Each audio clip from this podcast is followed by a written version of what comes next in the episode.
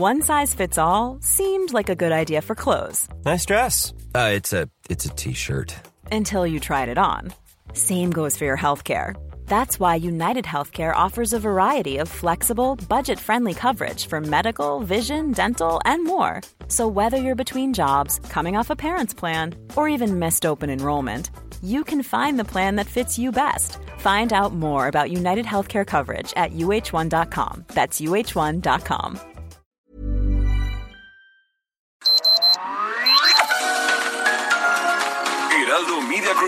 presenta Sergio Sarmiento y Lupita Juárez.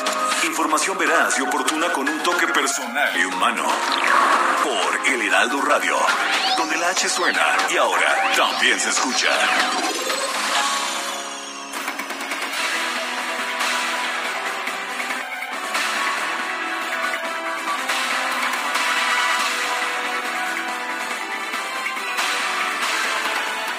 Qué gusto saludarlos en este que es ya el eh, miércoles 29 de diciembre del 2021. Dicen que hay que disfrutar este miércoles como si fuera el último miércoles del año. Así que pues a darle con intensidad, por supuesto.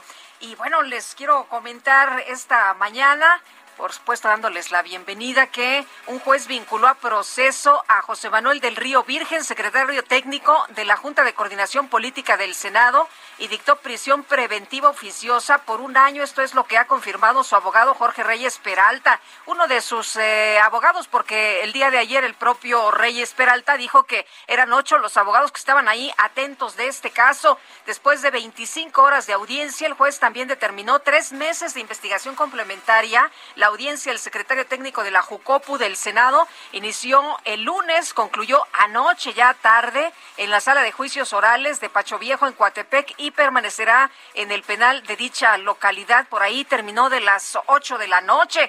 El 22 de diciembre la Fiscalía General de Veracruz informó que el exalcalde de Tecotutla y exdiputado federal fue detenido por el delito de homicidio, homicidio doloso calificado.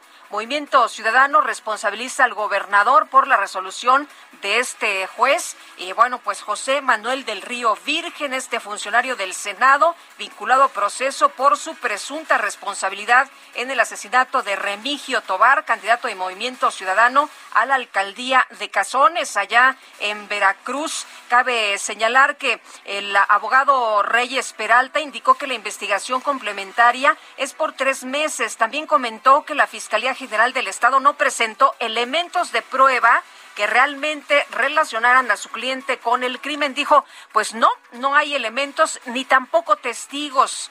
El 24 de diciembre, Ricardo Monreal Ávila, Dante Delgado Ranauro y Claudia Valderas acudieron al reclusorio donde indicaron que los jueces locales tienen la oportunidad de actuar con dignidad y bueno, por lo pronto, por lo pronto, pues muchas reacciones de movimiento ciudadano, de legisladores en la Cámara Alta y también del propio Ricardo Monreal. Dijo que en Veracruz se siguen violentando los principios del debido proceso y presunción de inocencia. Lamentablemente, el actuar del juez y de la autoridad local en el caso de Del Río Virgen y otros. Seguiremos luchando con los perseguidos y los presos inocentes. Donde se desvió el propósito fue lo que escribió Monreal en su cuenta de Twitter. Y en otras, en otras eh, cosas también importantes, los coordinadores de la coalición Va por México en la Cámara de Diputados, integrada por el Partido Acción Nacional, del Partido Revolucionario Institucional y del Partido de la Revolución Democrática, informaron que presentaron una controversia constitucional contra el presupuesto de egresos de la Federación 2022 ante la Suprema Corte de Justicia de la Nación por medio de un comunicado de prensa, los líderes parlamentarios Jorge Romero, Rubén Moreira y Luis Espinosa Cházaro aseguraron que la partida presupuestal para el año próximo que se aprobó en San Lázaro transgrede el principio de progresividad, el cual se encuentra enmarcado en el artículo primero de la Constitución Política de los Estados Unidos Mexicanos. Indicaron que el presupuesto que se aprobó viola este principio debido a que recortó y no aumentó la cantidad de dinero destinada a programas sociales o dependencias especializadas, mismos que tienen como finalidad proteger y garantizar los derechos humanos. Dijeron que con el voto a favor de la mayoría que representa eh, Morena, el eh, Partido del Trabajo y el Partido Verde, se ha dejado desprotegida a la ciudadanía en temas de educación, de salud, de fortalecimiento del, del, federalismo, también del medio ambiente y de protección a la mujer, pues es en estos rubros donde se pudo apreciar mayor reducción de los recursos. También recordaron que el caso del INE y cómo se obligó al órgano colegiado a seguir con sus actividades previstas para el 2022 sin dinero, sin recursos suficientes.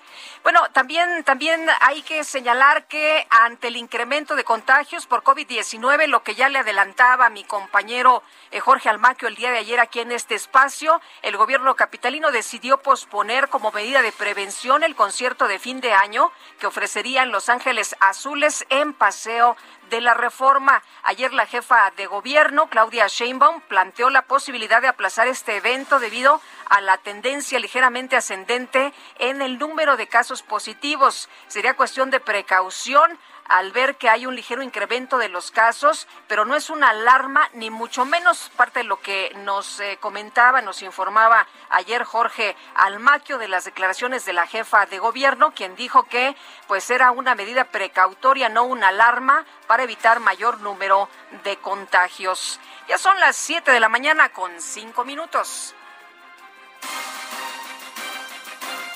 Las destacadas del Heraldo de México. ¡Ay, véale! Apúntele bien.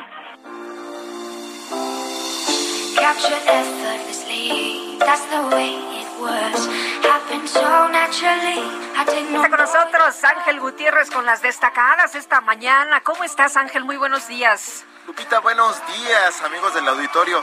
Todo muy bien ya, a dos días de que concluya el año. Nos lo echamos rapidito, ¿verdad? Súper rápido y lo único que me preocupa es que solo tengo dos días para terminar de cumplir mis metas del año 2021. pues métele, métele al acelerador. yo, creo, que ya mañana empiezo la dieta. Me parece muy, me parece muy, oye, no muy mala estrategia, ¿eh? Mañana, en estos días que come uno tanto que todo se te antoja. Pues sí, ya, ya ni modo, pero bueno, lo importante es que tenemos información y no paramos, así que vamos a comenzar con las destacadas del Heraldo. País. Abren puertos a cruceros. México recibe a los buques que solicitan atracar. Dan atención a infectados. Ciudad. Posponen concierto de fin de año. Ante un ligero aumento de casos de COVID-19, el gobierno también decidió adelantar el cierre de la verbena navideña del Zócalo. Mercados. Histórica ocupación hotelera. Las reservaciones de hotel de este año superan las cifras del 2019. Estados. Ruta del Ópalo. Protege el ambiente. Mediante recorrido turístico enseñan a cuidar ecología. El paseo incluye la posibilidad de hallar minerales en un riachuelo. Orbe, récord mundial de contagios. En las últimas 24 horas se registraron 1.4 millones de casos nuevos de coronavirus. Y finalmente en Meta, COVID-19 los pone de cabeza. La variante Omicron pega con fuerza las ligas de Estados Unidos y Europa, con cientos de contagios y partidos pospuestos. Y así llegamos al final de las destacadas, Lupita. Muchas gracias. Gracias a ti, Ángel Gutiérrez. Muy buenos días. Nosotros estamos transmitiendo en vivo, en directo y a todo color y con las destacadas, por supuesto, también aquí en la cabina. Y este miércoles 29 de diciembre del 2021, este es un resumen de las noticias más importantes. Las bancadas de la Alianza Opositora Va por México en la Cámara de Diputados presentó una acción de inconstitucionalidad en contra del presupuesto de egresos de la Federación para 2022 por transgredir el principio de progresividad, el cual busca que los derechos se desarrollen de manera gradual y evolutiva. El recurso también denuncia que el presupuesto de egresos para 2022 amenaza la democracia, ya que obliga al Instituto Nacional Electoral a materializar su mandato constitucional sin otorgarle los recursos necesarios. El vicepresidente de la Cámara de Diputados, Santiago Krill, afirmó que esta impugnación representa una medida singular e innovadora en materia de defensa de los derechos humanos. El Instituto Nacional Electoral informó que hasta el momento se han encontrado más de 306 mil inconsistencias en las firmas presentadas para solicitar la consulta de revocación de mandato del presidente López Obrador. El dirigente nacional de Morena, Mario Delgado, se reunió con los aspirantes a las candidaturas del partido por los gobiernos de Aguascalientes, Durango, Hidalgo, Oaxaca, Quintana Roo y Tamaulipas para comprometerse a trabajar en unidad. Bueno, pues ahí en, el Heraldo, si usted revisa el periódico esta mañana, sale una fotografía donde están todos muy sonrientes. En medio, por supuesto, Mario Delgado, el dirigente nacional, aunque hay inconformidades, ¿no? Susana Harp, en eh, eh, Oaxaca, también eh, está Maki allá en Tamaulipas, el doctor Enríquez allá en Durango, que cuando dio a conocer su conferencia de prensa y su decisión, pues escuchaban los gritos, Mario traidor, queremos al doctor, en fin, así las cosas por allá en Morena, pero por lo pronto Mario Delgado pues presumiendo esta foto con los aspirantes a las candidaturas muy sonrientes y muy contentos.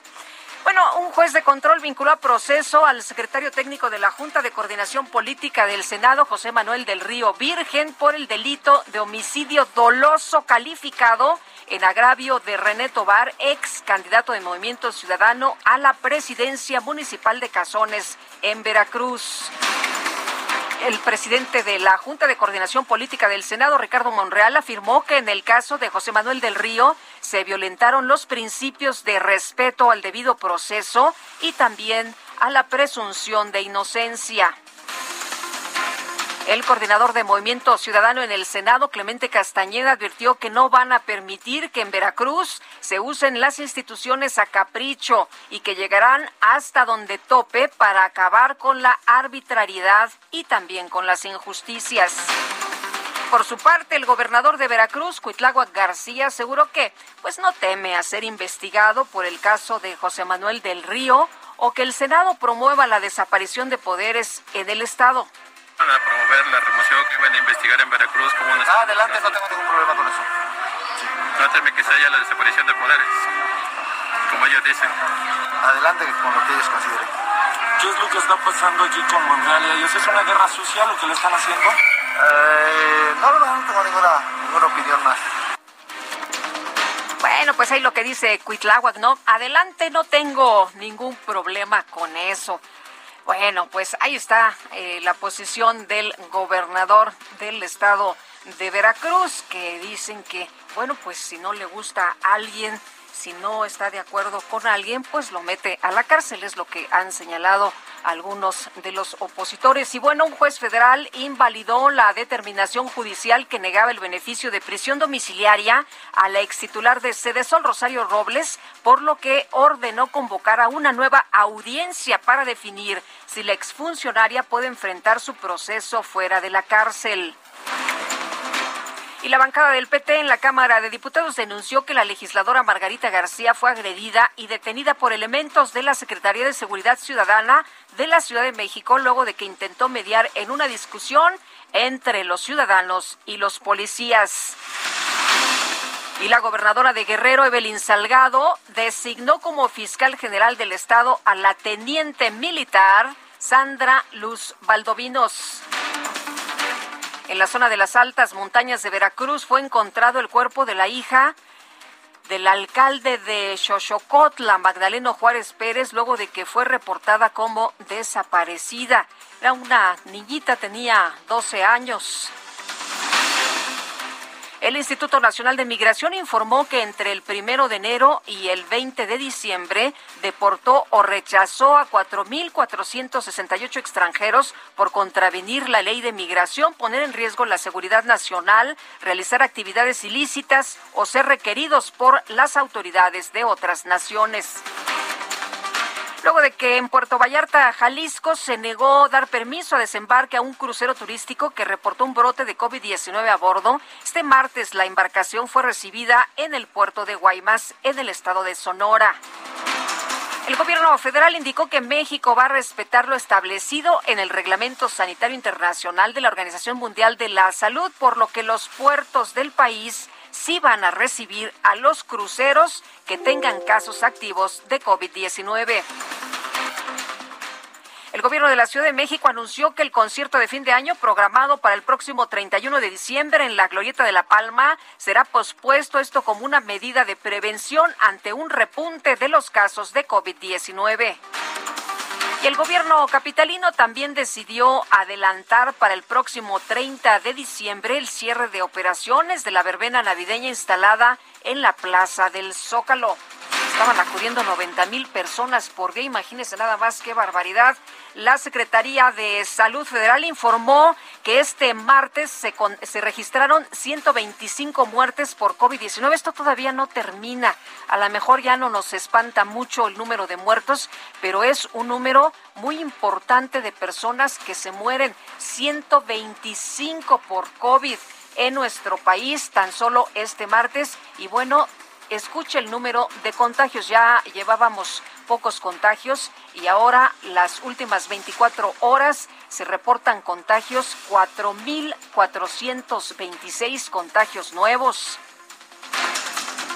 Por quinto día consecutivo en Estados Unidos continuó la cancelación de los vuelos por problemas de las aerolíneas relacionados con la pandemia. Este martes se reportaron más de 900 vuelos cancelados. El presidente de los Estados Unidos, Joe Biden, anunció que el próximo 31 de diciembre se van a levantar las restricciones de viaje impuestas a ocho países africanos por la aparición de la variante Omicron de COVID-19.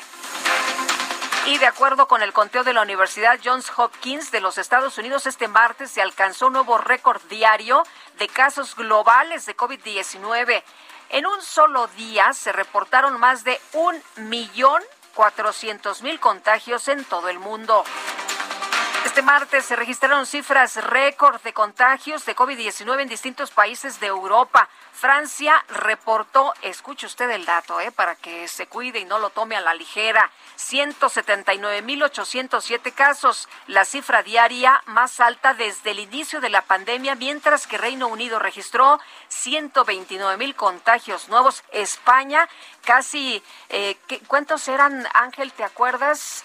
¿Cuántos eran? Casi 100 mil, ¿no? Contagios, casi 100 mil. Impresionante. Y no se crea usted que, ah, pues yo vivo en México y eso está pasando allá en Europa, ¿no? Nada más le, le compete a Europa que se preocupen por allá, no, pues hay que poner nuestras barbas a remojar. Y la Organización Mundial de la Salud advirtió que la rápida propagación de Omicron va a provocar un gran número de hospitalizaciones, a pesar de que los estudios sugieren que esta variante provoca síntomas leves o más leves. En información de los deportes, el delantero mexicano del Napoli de Italia, Irving El Chucky Lozano, dio positivo a la prueba de COVID-19.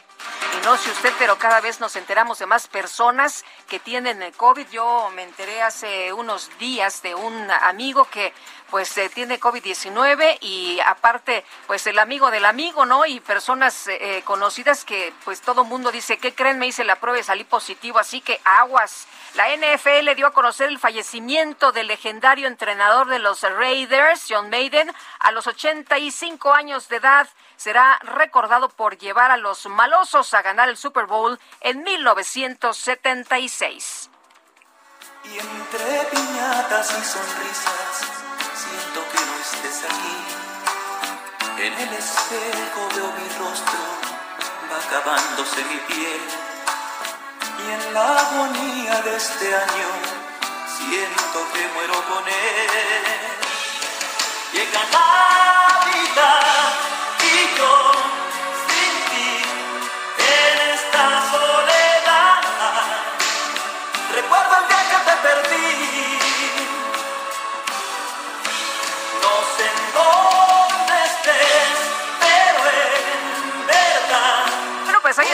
escuchando a Marco Antonio Solís, este cantautor michoacano, el Buki que Angelina lo apartó desde hace, desde el 2000, desde el 2000, ¿no? lo tenía apartado para que lo escucháramos esta mañana. Navidad sin ti es Marco Antonio Solís en la música, aquí esta mañana. no voy a opinar. Que tú tanto me pedías. Luego veo aquella foto en la que estoy junto a ti. Tomándola contra mi pecho, otra. ¿Qué tal le gusta Marco Antonio Solís el Buki? No, bueno, tiene fans, tiene muchas fans. Ahí está Angelina, por supuesto. Vámonos con información a Circuito Interior Israel Lorenzana. Nos tienes esta mañana desde tempranito el reporte. Cuéntanos, muy buenos días. Lupita, muchísimas gracias. Un gusto saludarte esta mañana y efectivamente hemos hecho ya un recorrido sobre el circuito interior en su tramo Río Consulado, desde la zona de Boulevard Puerto Aéreo y hasta las inmediaciones de la raza y la circulación todavía a esta hora de la mañana, Lupita, se presenta aceptable para nuestros amigos que van con dirección insurgentes hacia la zona de Marina Nacional. El sentido opuesto, hay algunos asentamientos para incorporarse a la avenida Oceanía, precisamente al oriente 172, pero de igual forma no hay que abandonar esta arteria, únicamente minutos de anticipación, ya que superando este punto la circulación mejora para nuestros amigos que se incorporan a la Terminal 1 o a la Terminal 2 del aeropuerto capitalino, o bien los que siguen su marcha hacia la zona del viaducto. Lupita, la información que te tengo. Gracias Israel, buenos días. Buen día. Y vámonos ahora con Gerardo Galicia, que anda por allá en la zona del oriente, en la Ciudad de México. Gerardo, cuéntanos. Así es, Lupita, excelente mañana y tenemos información para nuestros amigos que van a utilizar la avenida Canales de Sontle. Poco a poco comienza a incrementarse la afluencia de vehículos, pero el avance todavía, por lo menos, es aceptable. De momento, de lo más complicado es su cruce con el circuito bicentenario, se debe a la operación de semáforos, realmente nada para buscar alguna alternativa y si se dirigen hacia la zona de Plaza Oriente, el eje 4 Sur también es una excelente opción. De momento presenta mínima afluencia de autos con un avance extraordinario. Por lo pronto, Lupita, el reporte. Gracias, Gerardo. Buen día. Igual para ti, muy buenos días. Rosario Robles podría recuperar su libertad luego de que el juez tercero de distrito de amparo en materia penal determinara que su homólogo, Ganter Alejandro Villar Ceballos, incumplió con las órdenes de amparar y proteger a la exfuncionaria.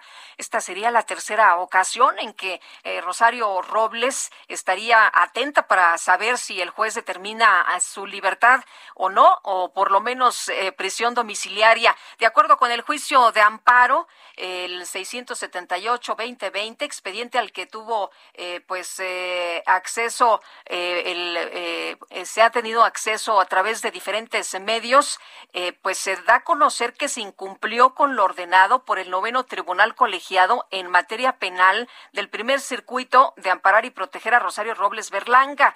El juez Augusto Octavio Mejía Ojeda ordenó dejar sin efecto las sentencias mediante las cuales el juez de control confirmó la prisión preventiva justificada e instruyó realizar una nueva audiencia de revisión de esta medida cautelar. La resolución que se dictó el 23 de diciembre determina que la ejecutoria de amparo que concedió a Rosario Robles no se encuentra debidamente cumplida, razón por la que se ordenó una nueva audiencia que podría modificar esta medida cautelar. Rosario Robles es vinculada por las autoridades al caso de la llamada estafa maestra y se encuentra, como usted sabe, eh, pues en la cárcel, ya tiene dos años, más de dos años, allá en el penal de Santa Marta, Acatitla.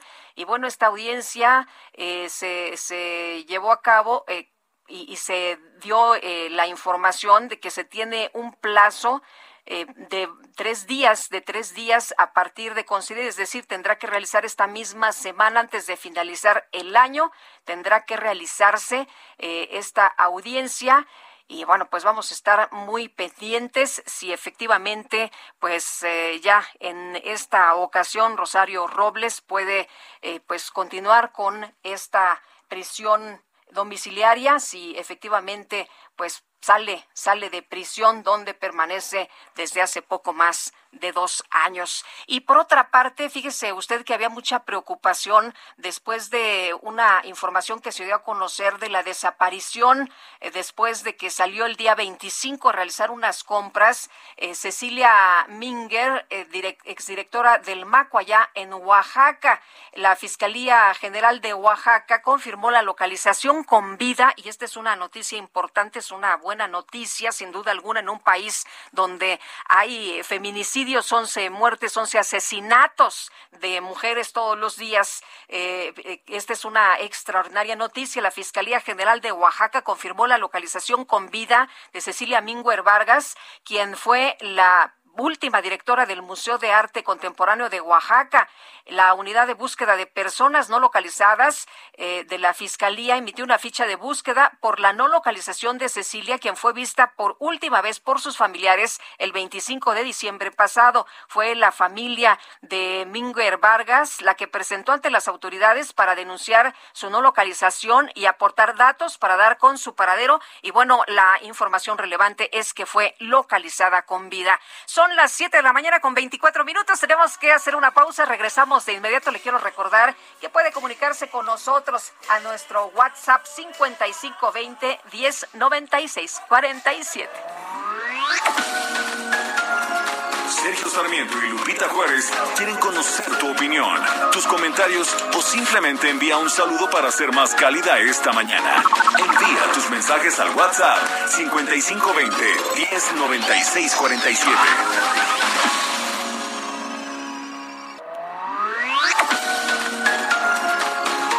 Continuamos con Sergio Sarmiento y Lupita Juárez por El Heraldo Radio. En Soriana, queso Filadelfia de 200 gramos, 2 por 54 pesos. Aceite Nutrioli de 850 mililitros, 2 por 76 pesos. Y huevo blanco precisísimo con 30 piezas a solo 58.90. Soriana, la de todos los mexicanos. A diciembre 29, aplican restricciones. Válido en Hiper y Super. Un día como hoy, en 1896, nació el pintor y militar mexicano David Alfaro Siqueiros. Por eso aquí le presentamos algunos datos curiosos sobre la vida de este muralista. Se pensó que Siqueiros había nacido en Camargo, Chihuahua. Sin embargo, su acta de nacimiento señala que fue en el Distrito Federal. Siqueiros es considerado uno de los grandes exponentes del muralismo mexicano junto con Diego Rivera y José Clemente Orozco. A los 18 años de edad, Siqueiros se unió al ejército constitucionalista de Venustiano Carranza para luchar contra el gobierno de Victoriano Huerta. Siqueiros tenía la esperanza de crear un estilo que enlazara el arte nacional con el universal. En marzo de 1924 fundó el periódico El Machete, publicación oficial del Sindicato de Obreros Técnicos, Pintores y Escritores.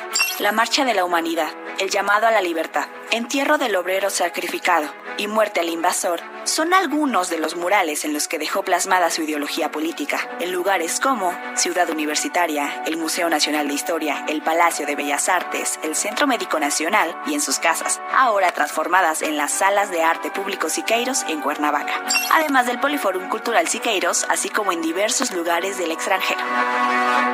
En Soriana lo nuestro es cenar en familia. Pollo entero a 35.90 el kilo. Carne molida de res especial 80-20 o pierna de cerdo sin hueso fresca a solo 84.90 cada kilo. Soriana, la de todos los mexicanos. A diciembre 29, aplican restricciones. Válido en Hiper y Super.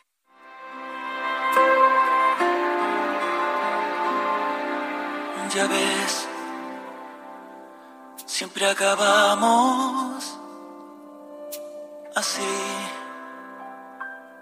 solo haciéndonos sufrir por no evitar discutir, por no evitar discutir.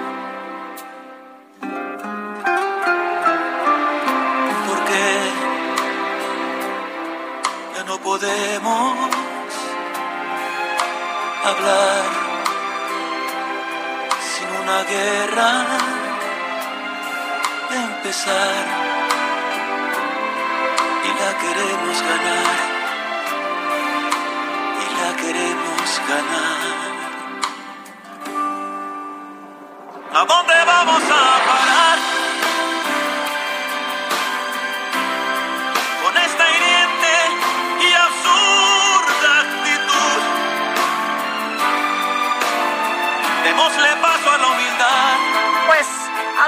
Vamos a parar? ¿A dónde vamos a parar? Canta el Buki Marco Antonio Solís.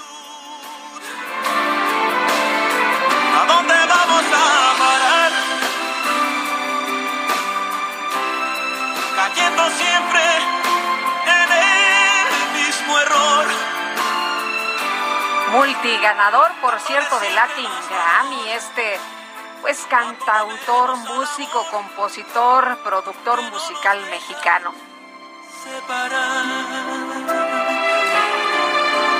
Y lo estamos escuchando hoy con motivo de su cumple. Le mandamos abrazos, ¿verdad, Angelina? A los mensajes. Eh, dice una persona al auditorio, estimada Lupita, ya casi estamos por terminar este año. Qué rápido se pasó. Les mando como siempre un afectuoso saludo a ti y a todo el equipo de trabajo y que tengamos un excelente día. Soy Patricia desde San Jerónimo. Patricia, muchas gracias como siempre por tus mensajes. Eh, dice el señor Alonso. Eh, saludos cordiales, Lupita. ¿Crees que lo que dijo el doctor Muerte sea cierto, que la OMS señaló que no recomienda vacunar eh, que no recomienda vacunar a menores de edad. Yo pienso que se debe vacunar a los niños porque el virus cambia y puede matarlos. Aquí en México también hay exceso de vacunas compradas no solo en, eh, en Estados Unidos y Europa. Bueno, muchas son donadas, ¿no? Muchas son donadas, por supuesto. Eh, de los Estados Unidos nos ha donado millones de vacunas y bueno, hay que estar pendientes. Fíjese que en las últimas cuatro semanas el número promedio de niños hospitalizados por COVID aumentó 52% en los Estados Unidos. Así que, pues no es que el COVID no afecte a los menores. Hay cifras de niños que han fallecido por COVID. Hay cifras de contagios por COVID en menores y ha llamado mucho la atención esto que ha ocurrido allá en los Estados Unidos. En las últimas cuatro semanas aumenta 52% el número de niños hospitalizados por COVID. Esto según eh, información de la NBC News que estaba revisando el día de ayer con datos del Departamento Departamento de Salud. En este gobierno, eh, aquí en México, pues se ha señalado que no se va a vacunar a los menores. Todavía el día de ayer, el doctor Hugo López Gatel dijo que no, que solamente de 15 para arriba, que ellos no están de acuerdo. Y bueno, eh, él se protegió con eh, este señalamiento, no dijo, bueno, pues no lo,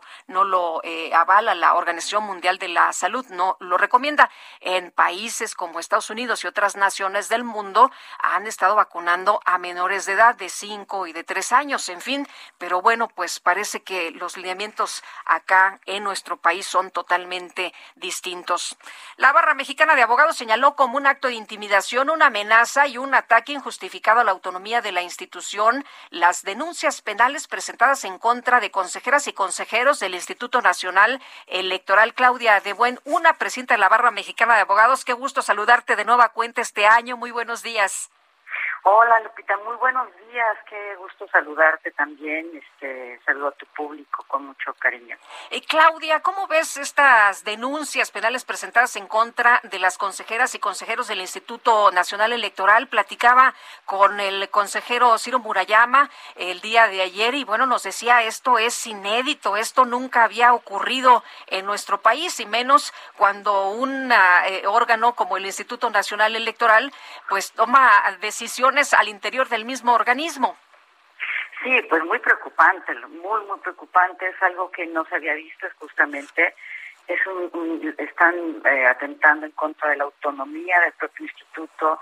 Eh, digamos, si el INE eh, ha hecho un papel magnífico desde más hace 30 años o más de 30 años, ha sido un, un emblema, este, digamos, un ejemplo a nivel nacional e internacional la actuación del INE y finalmente no lo ha hecho nada mal Lorenzo Córdoba, al contrario, ha hecho un gran papel, le dio este eh, el triunfo, el INE le dio el triunfo a eh, este, digamos, contundente al presidente López Obrador y ahora están siendo amenazados, intimidados con denuncias penales por llevar a cabo su trabajo. Esto es algo eh, absolutamente inédito y es algo absolutamente irreprobable.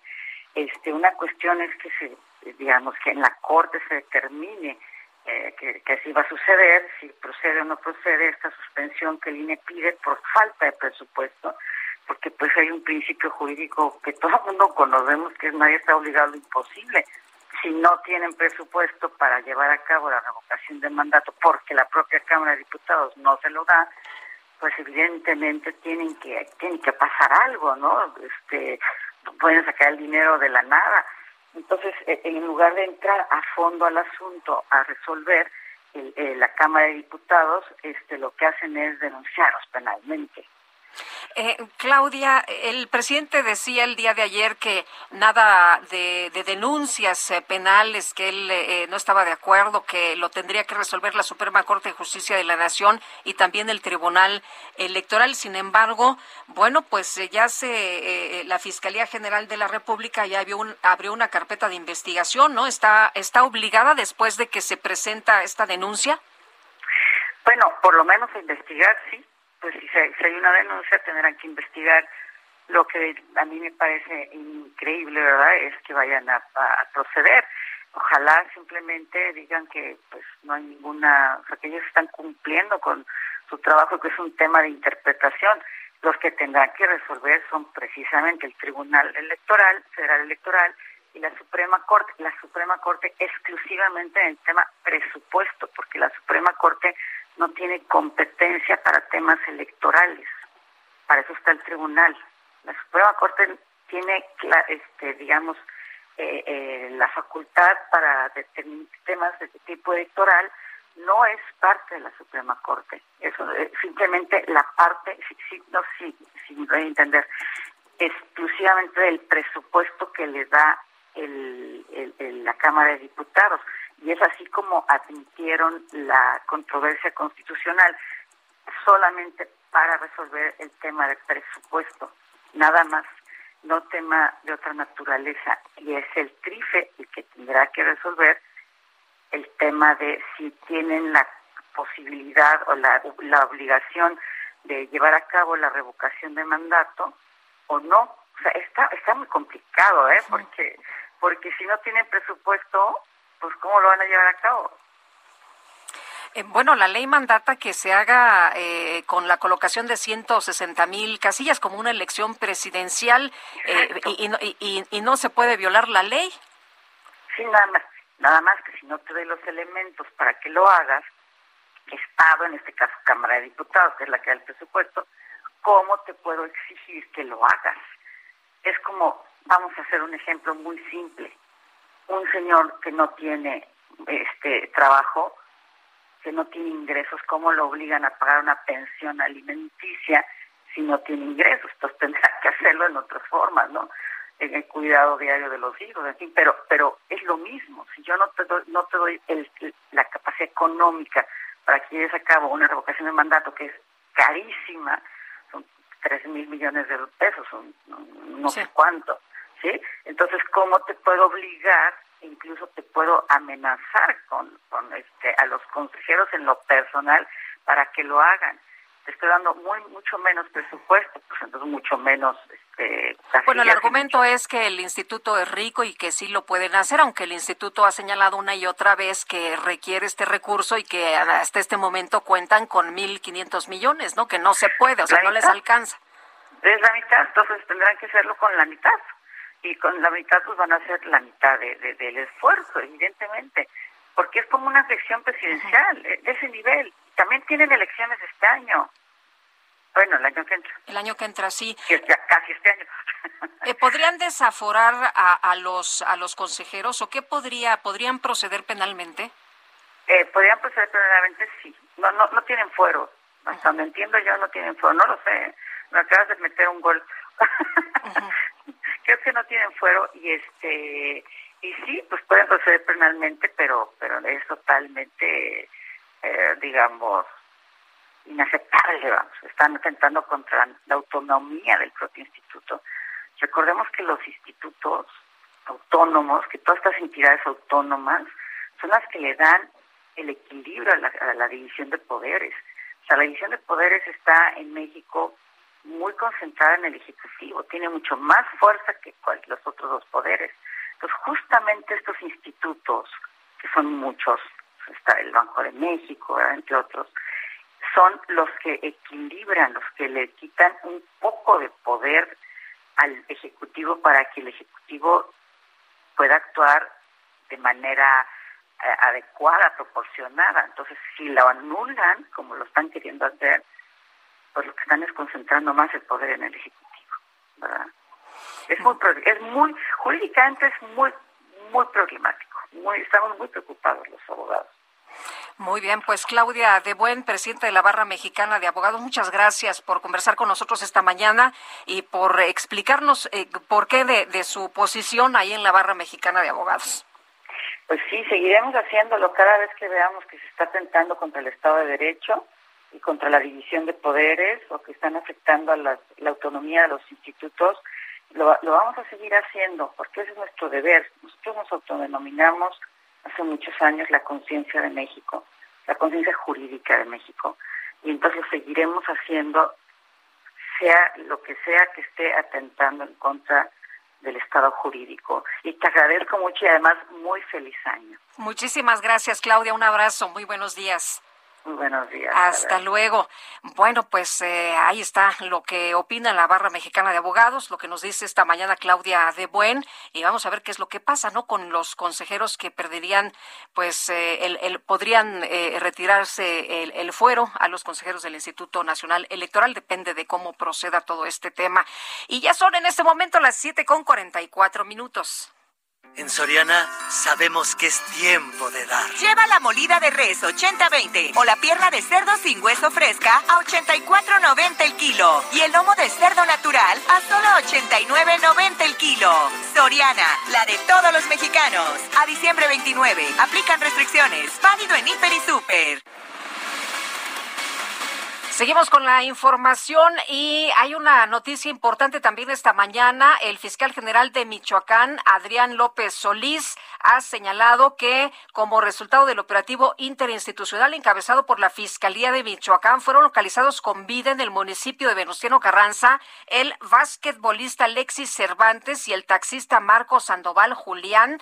Eh, vamos a tener eh, más información en unos momentos más. Se está dando a conocer este reporte apenas hace unos minutos y la Fiscalía se ha comprometido a compartir más detalles de cómo se localizó a estas dos eh, personas. Localizan, localizan con vida a este eh, joven basquetbolista que había ido a pues jugar por allá en, Michoacán y se, bueno, tuvo como cuatro días, ¿no? Estuvo perdido como cuatro días, pero lo localizan esta mañana. Tendremos detalles un poquito más adelante. Para este 2022, el Servicio de Administración Tributaria anunció que aplicará nuevas sanciones por la incorrecta emisión de comprobantes fiscales o cancelaciones fuera de plazo. Y tengo el gusto de platicar esta mañana con el contador público Vicente Morales Villagrán, consejero fiscal, a quien le mando un abrazo. ¿Cómo está, contador? Muy buenos días. Lupita, pues este, muy buenos días y un abrazo muy grande desde estas alturas acá en Ciudad de los Cabos. Ah, Andamos pues acá, este, pero desde aquí estamos a la orden para comentarles a ustedes eh, pues todo este asunto que viene del Código Fiscal. Sí, ¿qué, se nos viene? ¿Qué tenemos que estar pues ahí con las antenas bien bien paradas, no muy atentos? ¿Cómo, nos va a ir? Pues mire, este Lupita, el, el asunto de comandos fiscales es un tema de que está muy en boga desde hace ya varios años, porque es la base para declarar los impuestos, que más, más bien los ingresos vamos a declarar para pagar los impuestos. Pero aquí resulta ahora que el comandante fiscal tiene una serie de regulaciones nuevas que nos emite el Código Fiscal, porque han estado reguladas en la miscelánea. Como usted sabe, una miscelánea cada año da ciertas reglas, pero ahora viene todo en Código Fiscal para hacerlo inclusive eh, pues una situación sujeta a multas. Mire, esto viene en el artículo, un artículo, una fracción nueva del Código Fiscal, el artículo 29 para el año que entra, donde ya hay que hacer comité fiscal que se llama la, la versión 4 porque esto va por versiones.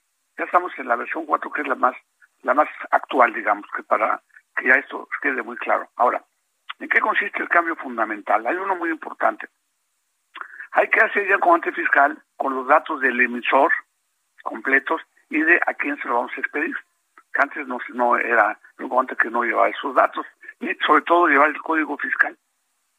Es muy importante ese dato. Y existe una obligación obviamente de cada comprobante que hacemos, que este tipo de requisitos, y si no, va a haber una multa de 400 pesos a 600 pesos por cada comprobante fiscal que se emita y no cuente con los datos completos. ¿Sí me explico? Eso es muy importante, que todos los datos estén completos a la hora de expedirlos, porque de lo contrario vamos a tener una multa por cada comprobante. Ahora, si yo quiero cancelar el comprobante por un error, ya sea que me equivoqué o que no, no, no puse la cantidad que debo poner, eso hay un plazo importante que se debe, se debe cancelar dentro del ejercicio en que se expide. O sea que no, no es una cosa que yo pueda cancelar cuando yo quiera, sino es un plazo para que yo pueda cancelar el comprobante deben realizar dentro del ejercicio en que se expide. O sea, vamos a hablar del año 2022. Yo tengo que cancelarlos en el 2022 y me dan hasta enero del siguiente año para poder hacerlo, porque muchas veces yo hago comprar ese fin de año, digamos en diciembre, y si no los cancelo en diciembre ya no estaría válido de acuerdo con esta disposición, pero ya nos dan plazo para poderlo hacer hasta enero.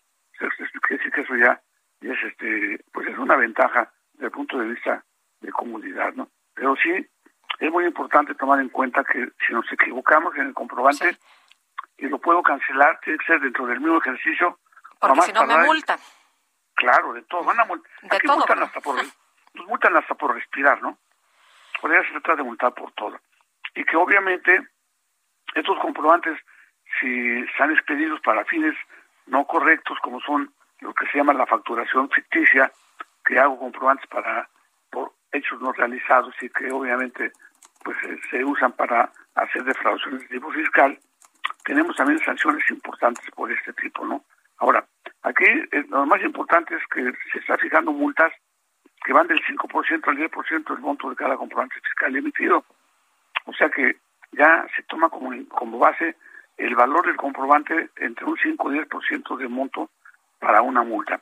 Ahora, también es importante establecer que hay contribuyentes que se registran y emiten comprobantes donde no está justificada la emisión desde el punto de vista de lo que es la veracidad del, del, concepto, o sea, que, no tienen oficinas para hacer o, no tienen instalaciones adecuadas para dar los servicios o que no tienen el personal que se supone que deben de tener para dar los servicios que deben de dar. O sea, en pocas palabras hablamos de, los que, de, las, empresas facturistas que facturan para comprobantes que usan para deducir indebidamente algunos gastos de sus impuestos. O sea, eso también eh, tiene una incorporación muy importante que puede ser hasta de cárcel, este, Lupita. Como eso, eso ha estado vigente ya tiene tiempo, pero ahora las multas van a ser entre 55% o 75% del monto de cada comprobante que se emita. Cuando la autoridad tenga conocimiento de que esos comprobantes se, están emitiendo, obviamente bajo sentencias ya firmes de, de, mediante, mediante auditoría. O sea que las multas se están intensificando desde el punto de vista de la de la emisión de comprobante. También es importante señalar que las notas de crédito que yo haga por cada comprobante que yo quiera eh, hacer una, una bonificación o una devolución que me hacen, pues tiene que estar justificado, desde luego, ¿no? Porque si emito notas de crédito por emitir, también voy a tener problemas de las multas, porque obviamente hay que tomar en cuenta que el comprobante fiscal ahora es la base para que yo declare lo que lo que son mis ingresos, que son lo que me sirve para calcular mis impuestos menos deducciones. Y vale la pena, Lupita, comentar lo siguiente. Es tan importante el comprobante fiscal para el año que entra, que ya en algunos sectores, sobre todo en personas físicas, que es lo que les voy a comentar, van a pagar su impuesto en, de acuerdo con el monto de, de comprobantes fiscales que emiten. ¿Qué, ¿Qué le parece? Ya el comprobante fiscal tiene tanta importancia el año que entra para personas físicas que en forma opcional puedo escoger si voy a pagar mis impuestos con base en los ingresos, ingresos que voy a calificar o a determinar con los, la emisión de comprobantes fiscales. Ya qué importancia tiene para el año que entra. Y son impuestos que pues van del 1%, ¿no? Sea, muy baratos, hasta el 2,5%, y son para contribuyentes que tengan ingresos hasta 3 millones y medio al año, para personas físicas exclusivamente. O sea que lo que podemos concretar es los controles fiscales están tomando una importancia pues más es relativa de, los de los años anteriores, ¿no? es muy importante tomarlo en cuenta porque... Eh, contador, pero eh, ¿se, hace, ¿se hace cada vez más fácil o más difícil? A mí me parece como cada vez más complicado. Bueno, la verdad es más complicado. Mire, la, la mentalidad de la autoridad desde hace muchos años, que yo lo cuestioné, lo puedo mencionar al aire, que por qué lo hacen, no lo hacen tan fácil. Y contestaron, ¿para qué lo hago fácil si lo voy a hacer difícil, no? Esa es la posición de la autoridad control, porque hay tanta desconfianza de, con el contribuyente de, la declaración fiscal que es excesiva, ¿no? Ya se ha hecho una cosa muy excesiva y estamos llenos de multas que si nos descuidamos, pues vamos a, nos va a costar mucho dinero.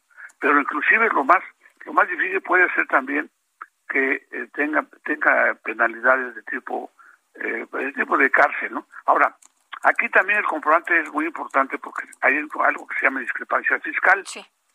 Si yo, si yo hago, hago comprobante y los declaro, el fisco, el SAT tiene un detalle muy importante de que estoy declarando.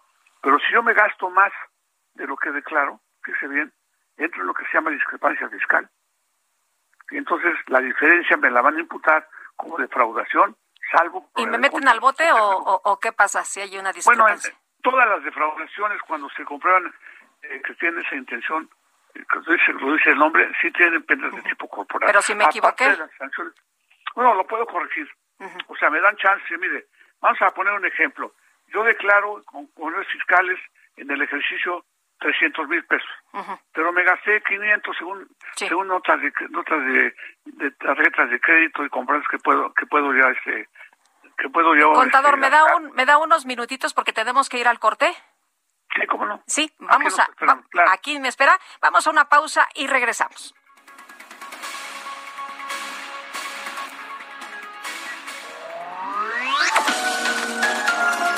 Sergio Sarmiento y Lupita Juárez quieren conocer tu opinión, tus comentarios o simplemente envía un saludo para ser más cálida esta mañana.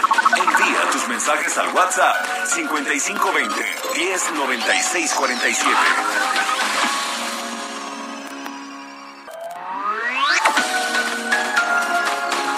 Continuamos con Sergio Sarmiento y Lupita Juárez por El Heraldo Radio.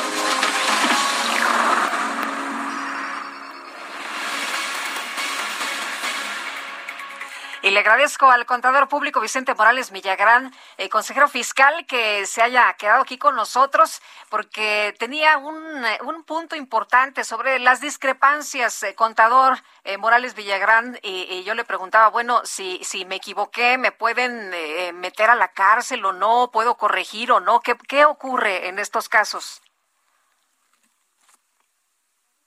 está por ahí el consejero, ya se nos, se nos fue la comunicación.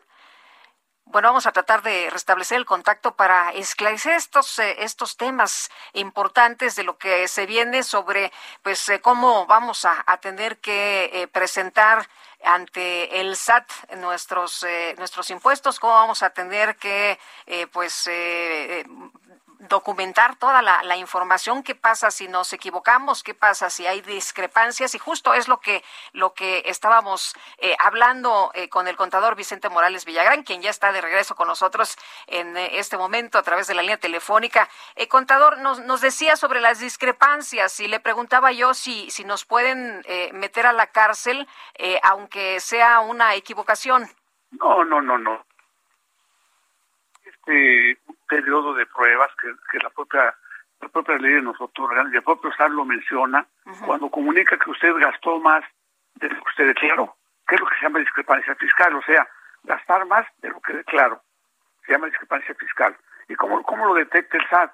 Pues muy fácil, porque yo estoy, estoy emitiendo comandos fiscales, estoy declarando anualmente y también estoy gastando, ¿no? Entonces, todo eso que yo gasto se ve reflejado como un exceso de lo que yo declaro. O sea, gasto más de lo que declaro. Se llama discrepancia fiscal. ¿Y eso cómo se detecta? Pues mediante depósitos bancarios, sobre todo, que está regulado, muy muy controlado por el SAT. Ya tienen este, varios años esto, pero ahora el comprobante fiscal para este año que viene siempre ha sido importante, pero va a ser más importante para el año 2000, que viene 2022. ¿Por qué? Por tantos requisitos ahora que hay que poner para identificar quién lo usa y quién lo expide, ¿no? Es la base de todo. Y como le comenté, eh, la, discrepancia, la discrepancia fiscal es muy importante cuidarla, porque siempre va, claro, no nos va a llamar de inmediato, sino hasta que revisa todo con lo que yo declaré, lo que yo me gasté, lo que yo deposité, y me manda un escrito donde me dice, mira, gastaste tanto y depositaste tanto, declaraste tanto. Hay una diferencia que la tienes que aclarar. Entonces voy y la aclaro, como debe de ser, y si no la aclaro, me cobran impuestos. Es el primer paso, ¿no? Entonces, eh, ya si es una, son cosas muy delicadas, sí puede haber sanciones de tipo corporal. Ahora, yo mencionaba que para el año que entra la importancia es más, más, este, más fuerte, digamos, más, más para el contribuyente y para el propio fisco es de mucha utilidad el comandante fiscal porque como repite, como de, repetí hace un, voy a repetir lo que dije hace un momento. Las personas físicas, el año que entra con ingresos menores de 3 millones y medio al año, pueden optar por pagar en base en lo que facturan, no en lo que la utilidad, este, Lupita. Sí. Si yo facturo y con base en eso pago mi impuesto que va del 1% hasta el 2,5%. Es algo realmente facilísimo, muy sencillo, que yo pienso que es algo que, le llamo un giro de 180 ¿Pero nos conviene o no? Claro que sí. Sí, sí conviene. Porque es más barato y más sencillo. O sea, si, si alguien que ya está eh, pensando el año que entra opcionalmente cambiarse, que haga los cálculos de lo que le lo que a primer lugar hay que hay que declarar la utilidad sacar comprar para hacer deducciones que es un poco complicado hacer declaraciones que son un poquito también complicadas a cambio de sumar lo que yo facture y aplicarle el 1% según la tabla o el 2,5% según mis ingresos. Y ya, así de fácil. Más fácil que eso ya no hay, ¿eh? Pero no termina pagando uno más. No, no, no, de ninguna manera. Yo me gustaría que las, las personas físicas que ya pues ya está por tener el año calculen lo que van a pagar de impuesto ahorita y lo que pagarían aplicando la, las tarifas que van desde el 1% hasta el 3,2,5 anual. Hay, que hacer la cuenta, ¿eh? Yo, de, yo ya, por usar una palabra coloquial, es una ganga, ¿no? Entonces hay que ponernos listos para que no nos salga más caro el cálculo. No, no, no. además, este, eso, eso es opcional para el año que entra, no es obligatorio. Y lo que no cambia es el IVA, el IVA sí hay que pagarlo, ¿eh? Ahí no hay concesiones de ningún tipo. Lo que yo, lo que yo este, cobro de IVA, lo que a mí me cobran a mí, entero la diferencia. Pero sí creo yo que la importancia del combate fiscal para el año que entra, aparte de la que ya tiene, va a ser mucho más importante tener cuidado de hacerlo, porque las multas sí van a estar a la orden del día, pero sí voy a optar por, por pagar con lo que yo facturo, o sea que vale la pena hacer la cuenta, ¿no? Ese es el mensaje que yo le doy muy bien. Pues, ¿Eh? contador, le aprecio mucho que haya platicado con nosotros esta mañana. Muy buenos días y muchas felicidades. todo gusto. Buenos días, feliz año para todo el mundo. ¿eh? Gracias, qué amable. Hasta luego. José Manuel del Río Virgen, secretario técnico de la Junta de Coordinación Política en el Senado, fue vinculado a proceso el día de ayer por su presunta responsabilidad en el asesinato de Remigio Tobar, quien fuera candidato de Movimiento Ciudadano a la alcaldía de Cazones de Herrera, allá en Veracruz. Juan David Castilla, cuéntanos, danos todos los detalles. ¿Qué tal? Buenos días. Muy buenos días, Lupita. Te saludo con mucho gusto desde acá del estado de Veracruz. Comentarte que después de una audiencia de aproximadamente 27 horas en las salas de juicios orales con sede en el penal de Pacho Viejo, esto en el municipio de Coatepec, muy cerca de Jalapa, la capital del estado, el juez de control Francisco Reyes Contreras ratificó la medida cautelar de prisión preventiva oficiosa contra el colaborador, el senador Ricardo Monreal, y también lo vinculó a proceso. La audiencia estaba programada, Lupita, a las 3 de la tarde del lunes 27 de diciembre y culminó ayer alrededor de las siete y media de la noche. Platicamos, Lupita, con Jorge Reyes Peralta, él es abogado de José Manuel, y nos indicaba que la investigación complementaria será por tres meses y que hasta este momento se desconoce si el diputado será trasladado a otro penal. También nos decía que la Fiscalía General del Estado no presentó elementos de prueba suficientes que realmente relacionaran a su cliente con este crimen que comentas. Por su parte, el líder estatal de Movimiento Ciudadano, quien también este, estuvo aquí en la zona y participó como testigo en el caso, Sergio Gil Rullán, confirmó que su compañero es un preso político del gobierno de Veracruz y que van a continuar sus acciones y la lucha mediática para exigir justicia en este caso. Eh, recordar, Lupita, que el secretario técnico de la Junta de Coordinación Política en el Senado fue detenido el pasado miércoles 22 de diciembre esto sobre la carretera Cosamaloapan-Tuxtepec, en la zona sur de la entidad veracruzana. Ese mismo día, en la audiencia inicial, el juez dictó un año de prisión preventiva contra el imputado y fue ingresado de manera inmediata al Centro de Reinserción Social que se encuentra en el municipio de Coatepec.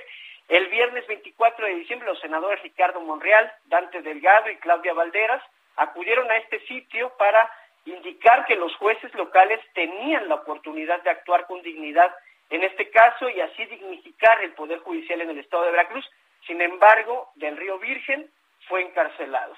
También mencionarte, Lupita, que Remigio Tobar, el candidato de Movimiento Ciudadano, recibió ocho impactos de bala cuando llegaba a su domicilio el pasado 4 de junio, dos días antes de la contienda electoral en esta entidad y lamentablemente murió cuando era trasladado por sus familiares a un hospital. Esta es la información que te tengo, Lupita, desde el estado de Veracruz. Ahora, eh, pues eh, llama la atención que haya sido vinculado a proceso porque el abogado dice, a ver, no, en, el, en la audiencia no se mostró ninguna prueba, no hay pruebas de estos señalamientos y tampoco hay testigos. Así es, Lupita, pues mira, los, los líderes del movimiento ciudadano y los abogados sostienen que esto se trata de una venganza política por la situación que se ha venido viviendo, el pronunciamiento del senador Ricardo Monreal contra el gobierno de Veracruz por el delito de ultrajes a la autoridad, que ha sido bastante polémico y que ha desatado una ola de abusos policiales y detenciones ilegales. Ellos consideran que es a raíz de esta situación que fue detenido y por eso mencionan que es un preso político, Lupita. Muy bien, Juan David, muchas gracias por la información. Muy buenos días.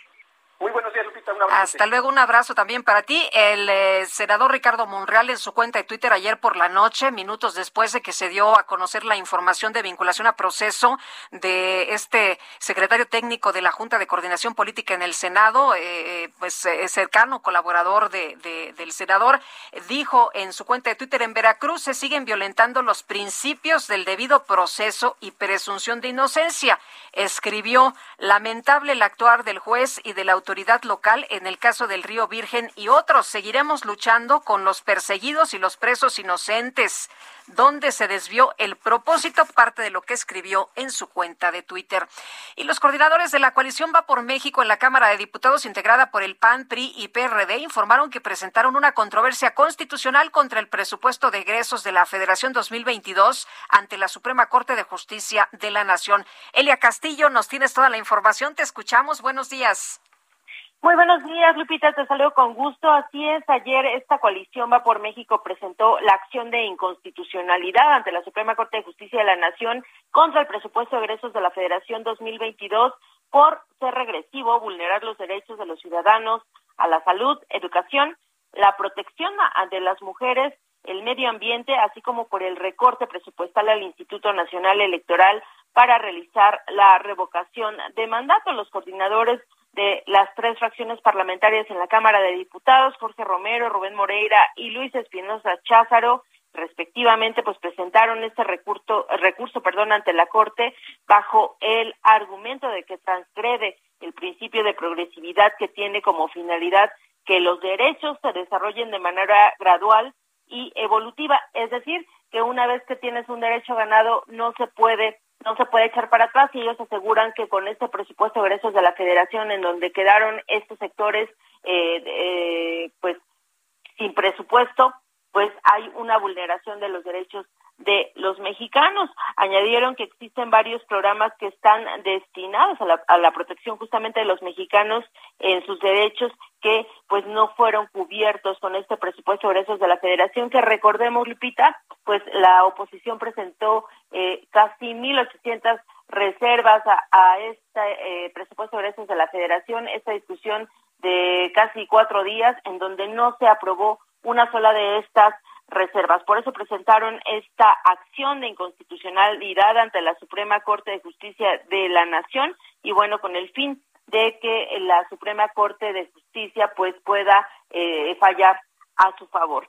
Ah, por otra parte, te, te comento que en el tema justamente del secretario técnico de eh, la Junta de Coordinación Política del Senado, pues ayer, inmediatamente luego de este fallo del juez, los diputados de Morena, del PAN, de Movimiento Ciudadano, se pronunciaron eh, en contra de esta de este fallo, acusaron que hay una persecución política por parte del gobierno de Veracruz y exigieron a las autoridades que actúen conforme a derecho. Uno de los eh, pues eh, senadores de Morena que eh, se pronunciaron en contra de esta decisión fue Eduardo Ramírez y Armando Guadiana.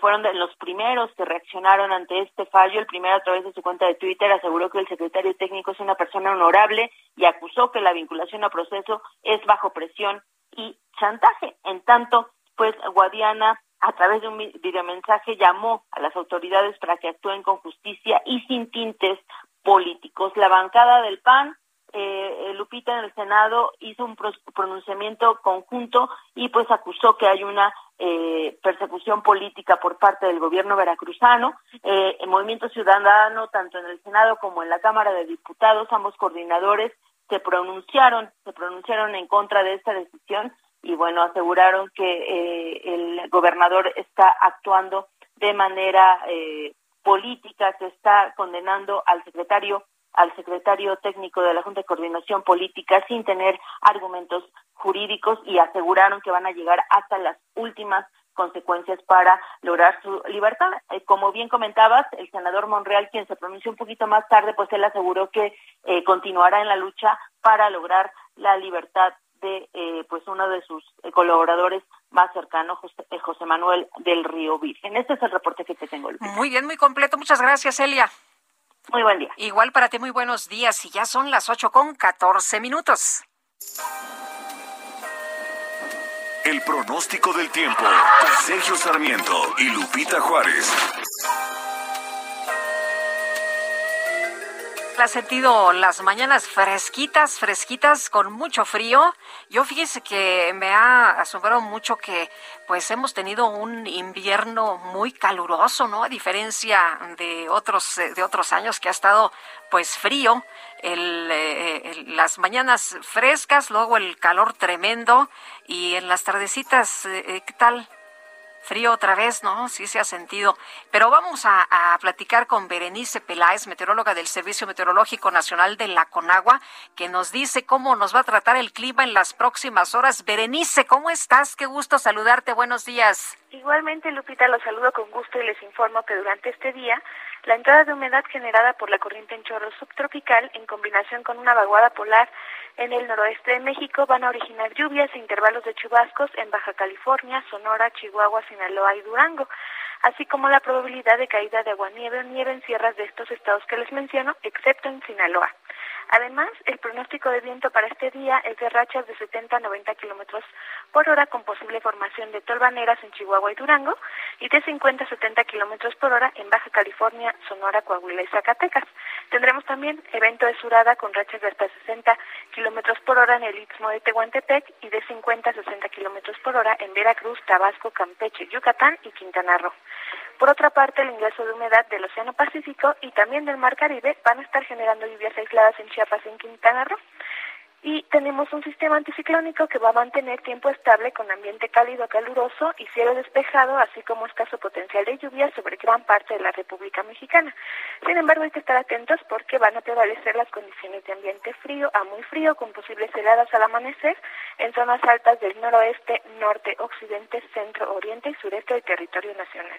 Finalmente, Lupita, para el Valle de México para este día se pronostica cielo despejado en la Ciudad de México y con nublados dispersos en el Estado de México, sin lluvia en ambos.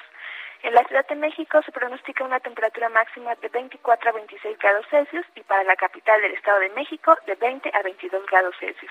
Hasta aquí el reporte de tiempo desde el Servicio Meteorológico Nacional.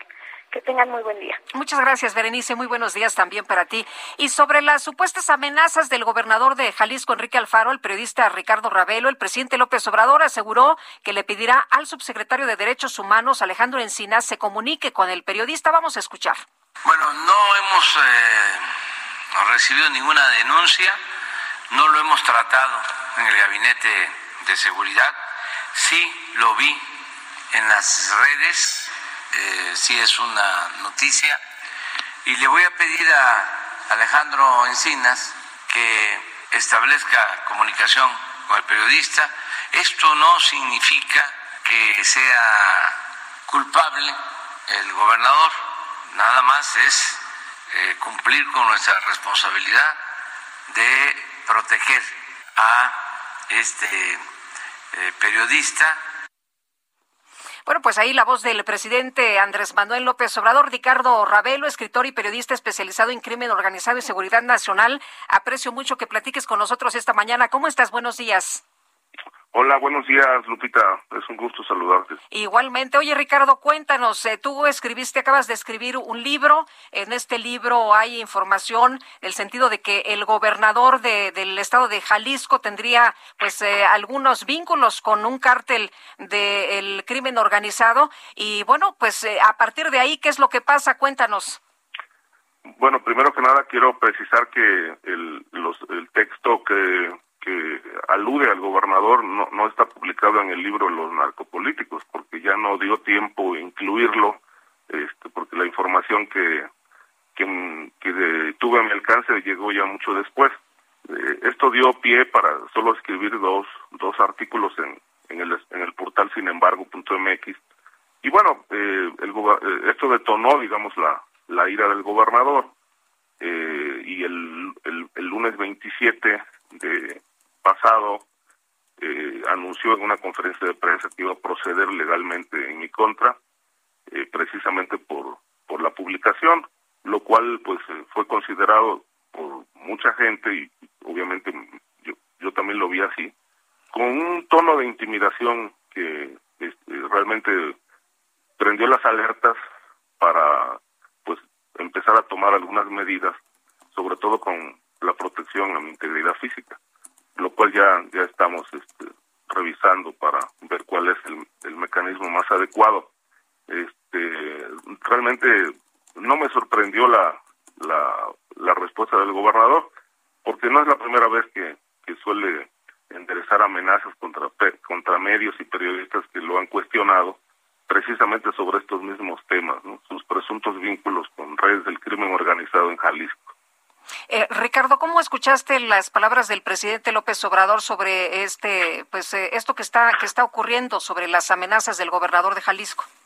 Pues bueno, el, su postura es, este, instruir a, al subsecretario Encinas para que se establezca una comunicación y ver ver la posibilidad de una protección eh, lo veo bien, creo que, bueno, eh, es una, una postura que en la que reconoce que hay hay un riesgo, me parece que esto a esto obedece la, la su expresión de, de que se pongan en contacto conmigo. Este, lamentablemente, bueno, no no ocurre en todos los casos porque hay demasiados muchos periodistas también a nivel nacional que están corriendo riesgos y, ni siquiera se les se les atienden sus sus, sus demandas. Lo veo positivo, agradezco mucho su, su interés en que eh, se atienda este asunto eh, y como bien lo planteó también, este, finalmente esperaremos la, la demanda del gobernador Alfaro. Hasta ahora no nos han notificado absolutamente nada. Sí, tú has, tú has pedido, de hecho, en tus redes sociales, ¿no? Que el gobernador Alfaro presente la demanda, que se ven en tribunales, en, eh, pero además en tribunales internacionales, no en los eh, que tú, eh, pues, consideras atenazados por la mafia. No, es que si, si esta denuncia o esta demanda se presenta en Jalisco, pues estamos perdidos. Pues ahí el control lo tiene completamente el, gobernador y justamente de esto también eh, eh, hablo en, el, en, uno de los artículos que publiqué, que justamente hay todo un aparato de, de jueces, magistrados relacionados con familiares suyos que pues, están haciendo negocios con la justicia desde hace mucho tiempo, de tal manera que ahí no hay ninguna posibilidad de de, de imparcialidad judicial. Eh, por eso, bueno, eh, el tema se tendrá que ir a otras instancias donde realmente haya, haya transparencia e imparcialidad. Ahora, Ricardo, tú has eh, hablado de narcotráfico desde hace mucho, eres un eh, periodista especializado y, bueno, pues eh, tienes fuentes, tienes documentada toda la información que publicas, ¿no? sí, no, esto, bueno, son temas muy delicados, este, evidentemente tengo los informes, tengo las fuentes, eh, consulté eh, también antes de publicar este, con otras fuentes en Jalisco y bueno, todo lo que está publicado está corroborado. Este, de tal manera que bueno, pues eh, se tendrá que hacer valer en, en tribunales, como dije, pues la información de dónde de dónde proviene, obviamente con la reserva de mis fuentes, porque las fuentes no las voy a revelar. Claro. Pero eh, esto pues no es insisto no es nada nada nuevo nada que no se conozca. Este simple y sencillamente que bueno resultó revelador y y algo alguna fibra se le tocó al gobernador que reaccionó de esta manera pues tan virulenta. Así ya he tenido algunas otras experiencias con otros gobernadores. Lo viví con Tomás Yarrington también cuando se publicó que, que su gobierno estaba implicado en el narcotráfico lo viví con Eugenio Hernández, este, también muy molesto, a, a, lanzó amenazas de, de demanda, etcétera. Pero bueno, finalmente eh, son las reacciones propias de, personajes que se sienten exhibidos este, eh, por las publicaciones que uno realiza. Eh, ¿Tú denuncias posibles nexos del gobernador de Jalisco con el cártel Jalisco? Eh, como algunos personajes del cártel de Jalisco y, al, y, y, en paralelo esta red de complicidades que se ha tejido desde la gubernatura a través de, su cuñado y su hermano en los negocios de la para eh, sacar provecho de las decisiones judiciales donde están en juego pues este, negocios y herencias cuestiones de, de, bienes raíces o, o, negocios mercantiles. Entonces es, es todo un, un, digamos un cóctel de, de, cosas por un lado el, el, el presuntos vínculos con el crimen y por otro lado los negocios con la justicia este, este es en, esencia lo que se ha, lo que se publicó en, en dos artículos eh, en las últimas dos semanas en el portal. Sin embargo, el gobernador planteó que, que va a solicitar medidas cautelares. Se entiende que, pues, eh, seguramente la demanda vendrá acompañada de alguna petición de algún juez para que el portal baje los textos pero bueno, todo esto lo iremos viendo más adelante una vez que se notifique la, la demanda. Muy bien, pues Ricardo. I'm Sandra, and I'm just the professional your small business was looking for. But you didn't hire me because you didn't use LinkedIn jobs. LinkedIn has professionals you can't find anywhere else, including those who aren't actively looking for a new job, but might be open to the perfect role, like me. In a given month, over 70% of LinkedIn users don't visit other leading job sites. So if you're not looking on LinkedIn, you'll miss out on great candidates like Sandra. Start hiring professionals like a professional. Post your free job on linkedin.com/people today. Ricardo, como siempre aprecio mucho que puedas platicar con nosotros y si nos permites estaremos ahí muy pendientes y muy atentos y platicando contigo. Muchas gracias, yo les agradezco la oportunidad de conversar con. Gracias, hasta luego. Sergio Sarmiento y Lupita Juárez quieren conocer tu opinión, tus comentarios o simplemente envía un saludo para ser más cálida esta mañana.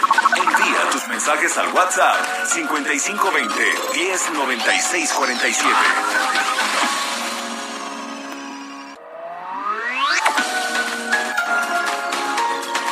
Con Sergio Sarmiento y Lupita Juárez por El Heraldo Radio.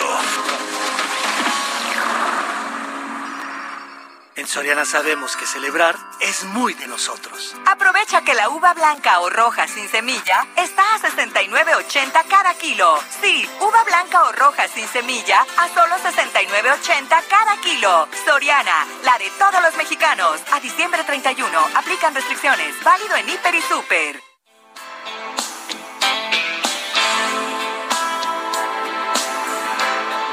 Extraño más que nunca y no qué hacer.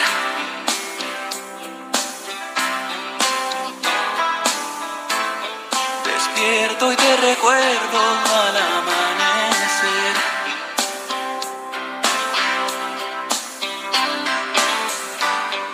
Espera otro día por vivir sin ti. El espejo no miente, me veo tan diferente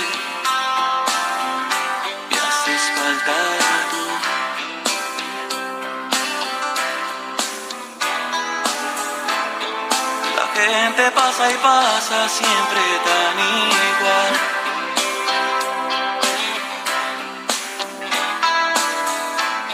El ritmo de la vida me parece mal.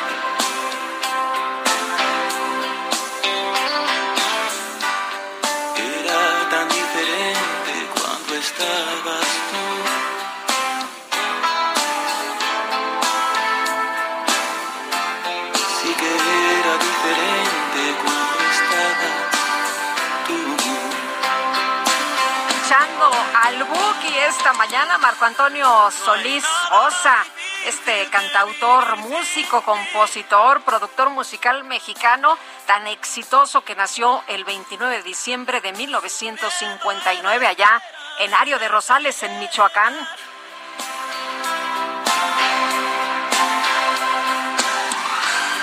El frío de mi cuerpo pregunta por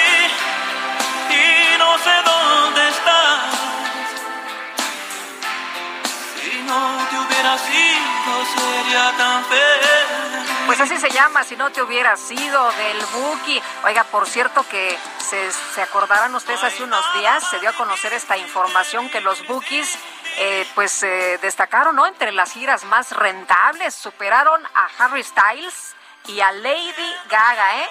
Échense esa, e, ese trompo a la uña.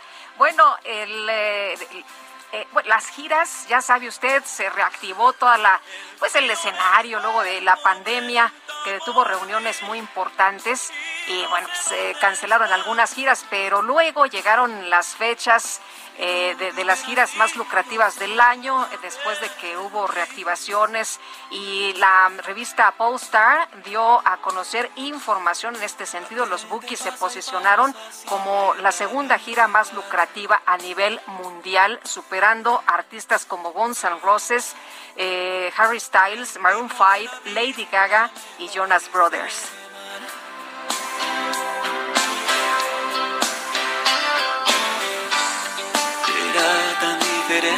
Vámonos, vámonos de regreso con información de Israel Lorenzana, que ahora anda por allá en el centro de la ciudad. ¿Qué tal Israel? Muy buenos días. Lupita, muchísimas gracias. Efectivamente, ya nos hemos trasladado hasta el centro de la capital. Estoy ubicado exactamente aquí en Pino Suárez y Venustiano Carranza, en donde ha llegado un grupo de manifestantes del poblado de Crescencio Morales, municipio de Zitácuaro, Michoacán. Ellos se manifiestan en contra de los grupos de autodefensa que intentan gobernar en la entidad sin ser reconocidos por el pueblo. Ya han entregado un pliego petitorio al gobierno federal y bueno, pues con algunas pancartas alusivas a sus demandas están manifestándose aquí en Pino Suárez y Venustiano Carranza. Y fíjate, Lupita, que bueno, pues desde hoy con vallas metálicas, elementos de la Secretaría de Seguridad Ciudadana, pues resguardan ya las entradas al primer cuadro de la capital, calles como Madero, 5 de febrero, 5 de mayo, Pino Suárez, 20 de noviembre, Tacuba, República de Brasil, pues ya están cerradas a la circulación vehicular y también peatonal. Lupita, todo esto permanece pues cerrado, la gente únicamente puede ingresar mostrando una identificación y por supuesto que sean trabajadores aquí de la zona aledaña al Zócalo Capitalino, así que bueno, pues es un llamado a tiempo para nuestros amigos automovilistas que pretenden hacer compras o por supuesto alguna actividad aquí en el primer cuadro de la capital, bueno, pues se van a encontrar ya con toda la zona delimitada. Por supuesto, esto tiene que ver también, Lupita, con lo anunciado por la jefa de gobierno, donde ha señalado que, bueno, pues se ha adelantado el cierre de operaciones de la verbena navideña. Esto será el 30 de diciembre, por supuesto, un día antes de lo anunciado inicialmente. Así que, bueno, pues, Lupita, la información que yo te tengo. Gracias, Israel. Muy buenos días. Hasta luego. Hasta luego. Y también vamos con Gerardo Galicia, que anda por allá en Iztapalapa. ¿Qué sucede, Gerardo? Cuéntanos. Información lamentable, Lupita, excelente mañana que se genera al interior de la central de Abasto en Iztapalapa. Fue encontrado un hombre sin vida, un hombre de aproximadamente 50 años de edad, eh, justo en el pasillo ST a la altura del contenedor número 4, es el área de frutas y legumbres, donde en estos momentos están laborando equipos de emergencia. Hasta el momento se desconocen las causas de la muerte de esta persona. Llegaron paramédicos del Escuadrón de Rescate y Urgencias Médicas, pero únicamente pudieron certificar la muerte de este hombre, aún en calidad de desconocido, y ahora se está a la espera de peritos de la Fiscalía General de Justicia de la Ciudad de México para poder retirar el cuerpo sin vida de este hombre. Por lo pronto, Lupita, es el reporte. Actividad comercial realmente no se ve afectada. Eh, tenemos muchísimo movimiento eh, de comerciantes y personas realizando compras en este perímetro. Muy bien, muchas gracias, Gerardo. Hasta luego. Hasta luego, muy buenos días. Vamos a, a escuchar al Químico Guerra. Son las 8 con 37 minutos. En Soriana lo nuestro es cenar en familia. Pollo entero a 35.90 el kilo. Carne molida de res especial 80-20 o pierna de cerdo sin hueso fresca a solo 84.90 cada kilo. Soriana, la de todos los mexicanos. A diciembre 29, aplican restricciones. Válido en Hiper y Super. El Químico Guerra con Sergio Sarmiento y Lupita Juárez. Químico Guerra, ¿cómo estás? Muy buenos días. Hola Lupita, buenos días. Pues una buena noticia para este miércoles. A ver, Lupita, ¿por qué tú no te compras todavía un coche eléctrico? La pues porque están muy caros. Exactamente, es el principal obstáculo. Pues fíjate que en esta revolución eh, hacia la, trans, eh, digamos, transición eh, energética, todo lo que tiene que ver con la movilidad eléctrica, los chinos están pues avanzando a una velocidad increíble. Fíjate que acaban de sacar y muy sorpresivamente para introducirlo a partir del primero de enero ya en Europa.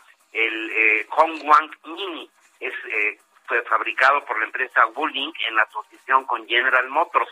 Muchos nos habíamos preguntado por qué General Motors andaba lenta no en la cuestión de los vehículos eléctricos, no, no había estado a la par con los europeos, los eh, japoneses, etcétera, inclusive con Tesla de Estados Unidos.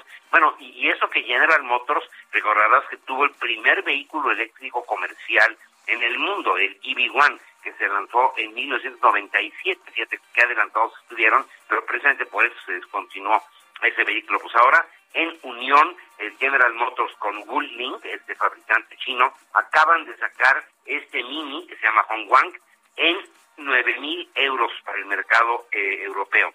O sea, en 200 eh, mil pesos prácticamente. Un vehículo eléctrico con una buena autonomía, con todos los avances, ¿verdad?, eh, modernos, en 200 mil pesos, Lupita, un vehículo nuevo eléctrico en 200 mil pesos. Esto definitivamente va a impulsar la transición energética en el mundo en una forma determinante. Ya ves que los que están en la, en la avanzada de esto eh, saben que hacia allá va todo el movimiento, e inclusive eh, recordarás esta eh, pues, disputa que hubo con el presidente Biden muy recientemente porque él quería ponerle un estímulo muy importante a los vehículos eléctricos fabricados en Estados Unidos, lo cual iba a dañar mucho a la cuestión de la inversión automotriz en México, por ejemplo, ¿no?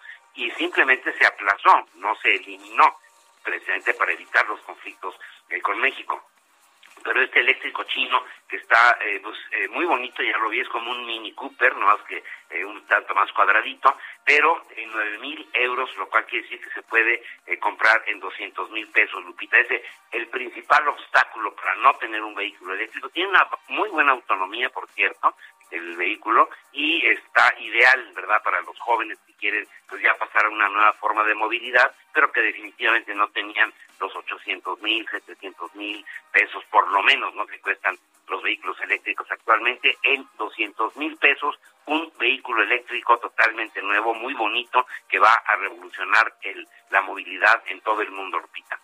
Pues eh, qué, bueno que, que pronto tengamos eh, estos precios accesibles, ¿no, Químico? Para poder utilizar estos eh, autos y contaminar menos. Definitivamente hacia allá va la movilidad en todo el mundo, pero el obstáculo principal que se tenía es que dar un, tanto un nicho, ¿verdad? Para gente pues, que tenía de clase media alta o inclusive clase alta, pero con estos vehículos de le, van a hacer la competencia fuerte inclusive a los más baratos de, combustión. Pues entonces ahora sí va a ser competencia. Gracias, Químico. Buenos días. Buenos días, Lupita. Hasta luego.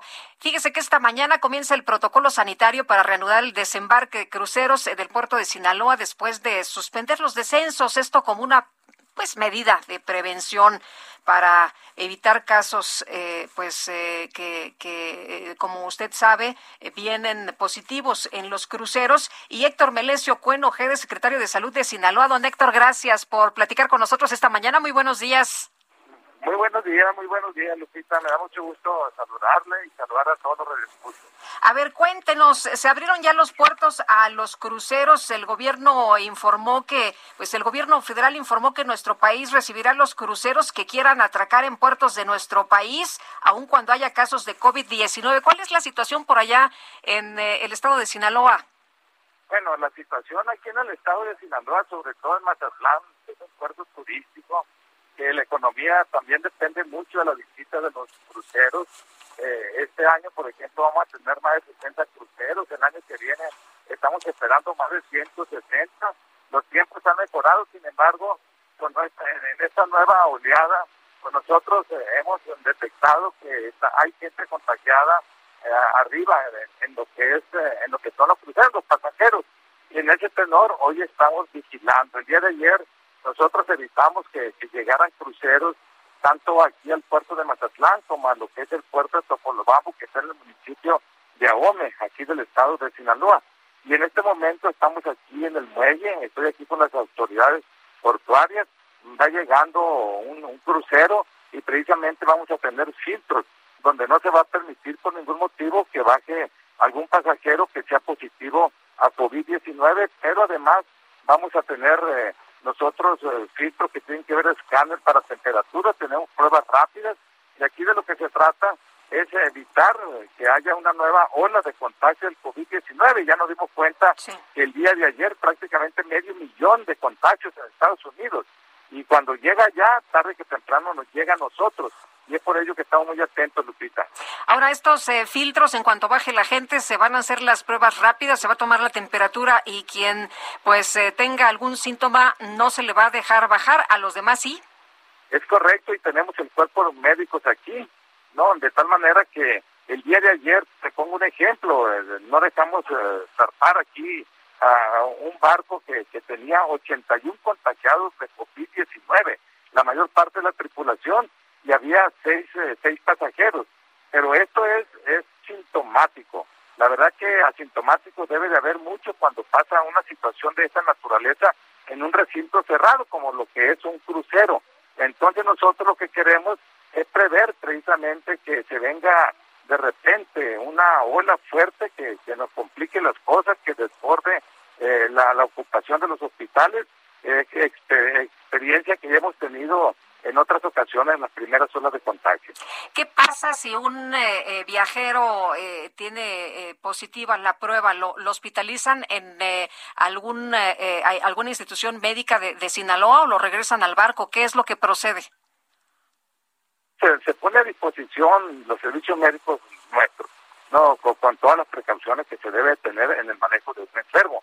Sin embargo, hay que reconocer que los barcos eh, traen atención médica de primera, de tal manera que ellos eh, tienen positivos, aquí estamos hablando 12, 14 positivos en este crucero que, que está llegando en este momento, quiere decir que el virus anda rondando ahí por el barco y nosotros tenemos que supervisar, que supervisar. Y son riesgos, yo soy químico farmacéutico biólogo, conozco lo que es el seguimiento epidemiológico, conozco la cuestión de, lo que es la inmunidad, lo que es el virus, de tal manera que si hay, por ejemplo, eh, un número determinado de pacientes que tienen síntomas, seguramente hay mucho portador, sobre todo porque cuando se cuando ingresa alguien a, un crucero, eh, se le pide un certificado de vacunación.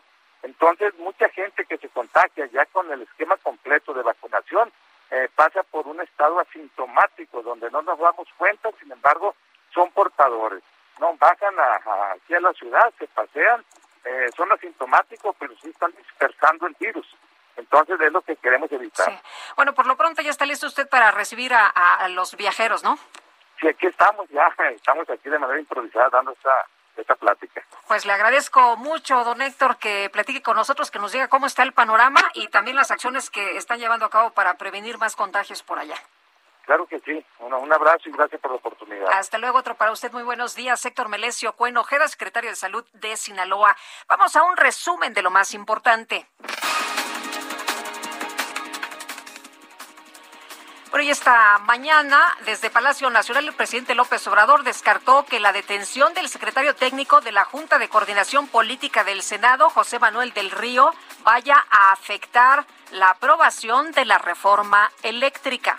Sí, sí, sí, no va a pasar absolutamente nada. Mire, votar en contra de la reforma eléctrica, para decirlo con claridad, es eh, votar a favor de que sigan robando a México los que tienen concesiones para generar energía eléctrica. Así. Y se puede decir que no roban porque esas eran las condiciones legales que se crearon. Pero independientemente de lo legal, es un robo. Además, para legalizar ese robo, ellos tenían el gobierno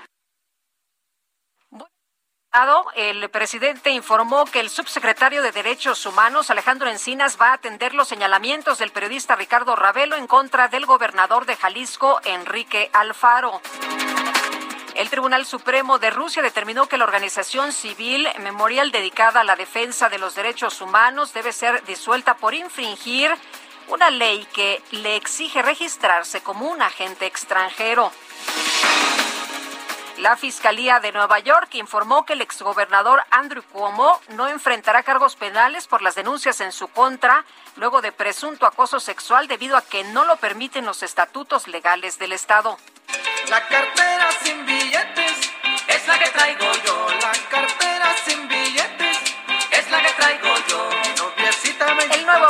De 20 pesos fue reconocido como el mejor billete conmemorativo de Latinoamérica por la Organización Impresión de Alta Seguridad. Este billete, que comenzó a circular a fines de septiembre, muestra la entrada del ejército trigarante en la Ciudad de México y al reverso una imagen de los manglares de la Reserva de la Biosfera de Siancán en el estado de Quintana Roo.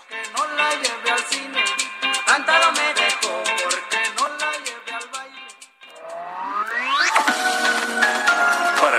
Juárez, tu opinión es importante. Escríbele a Twitter en arroba Lupita Juárez H.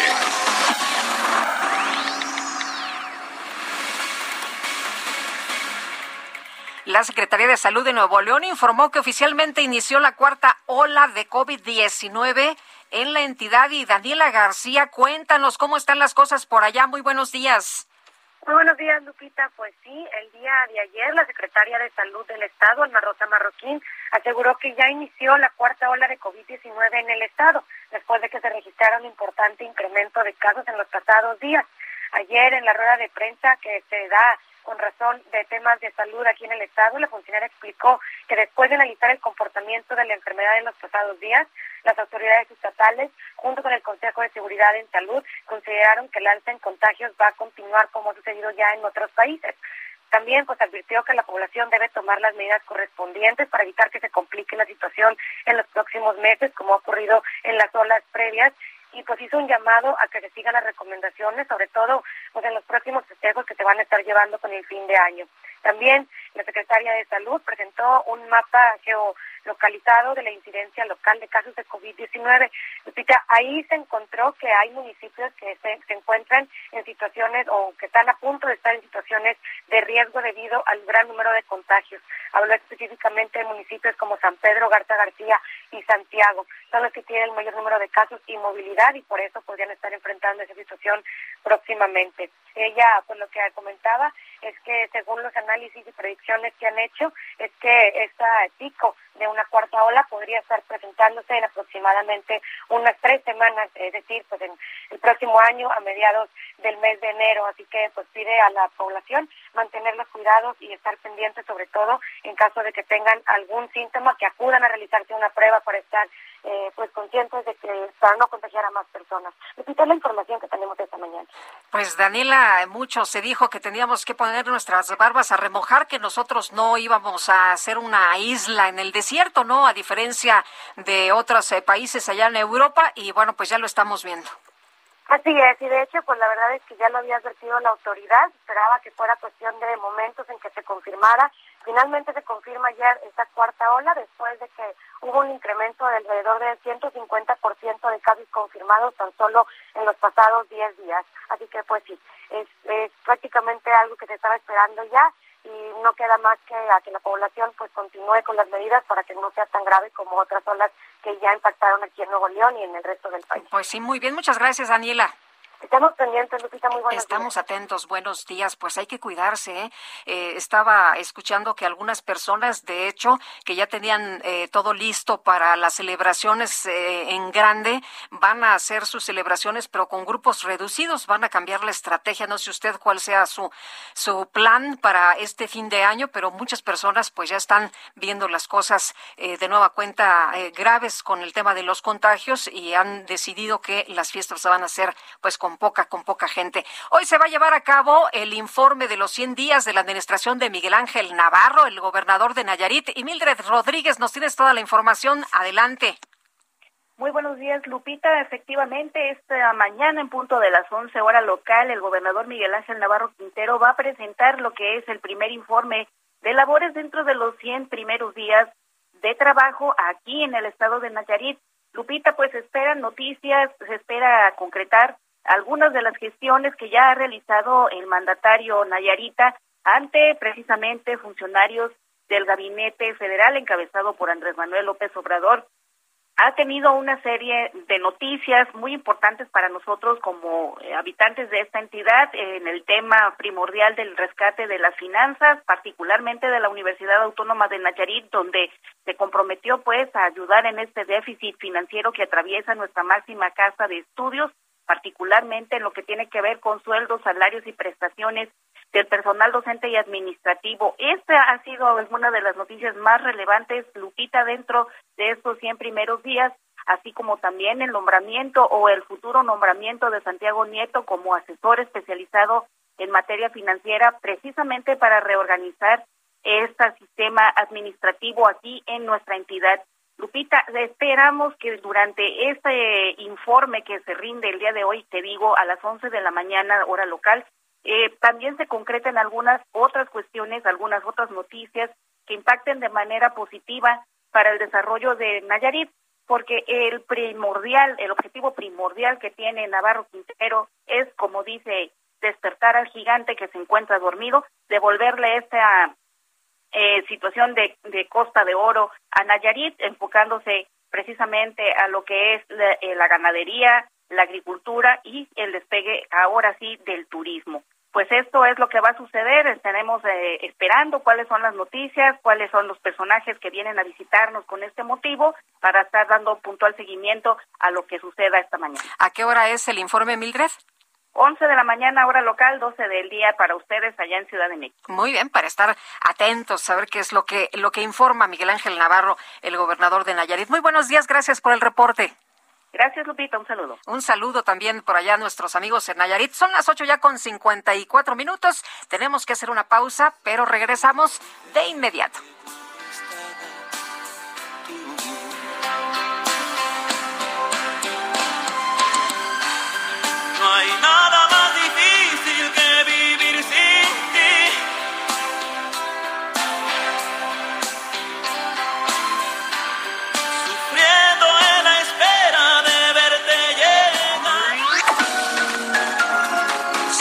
Sarmiento y Lupita Juárez quieren conocer tu opinión, tus comentarios o simplemente envía un saludo para ser más cálida esta mañana. Envía tus mensajes al WhatsApp 5520 109647.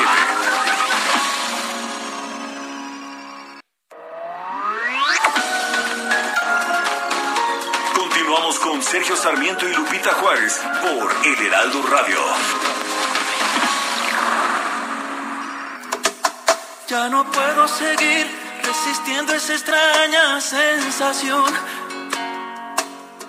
que me hiela la piel como invierno fuera de estación.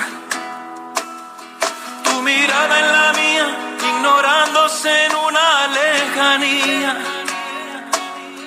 Todo pierde sentido y es mejor el vacío que el olvido. Yo prefiero dejarte partir que ser tu prisionero. Y no vayas por ahí diciendo ser la dueña de mis sentimientos. No,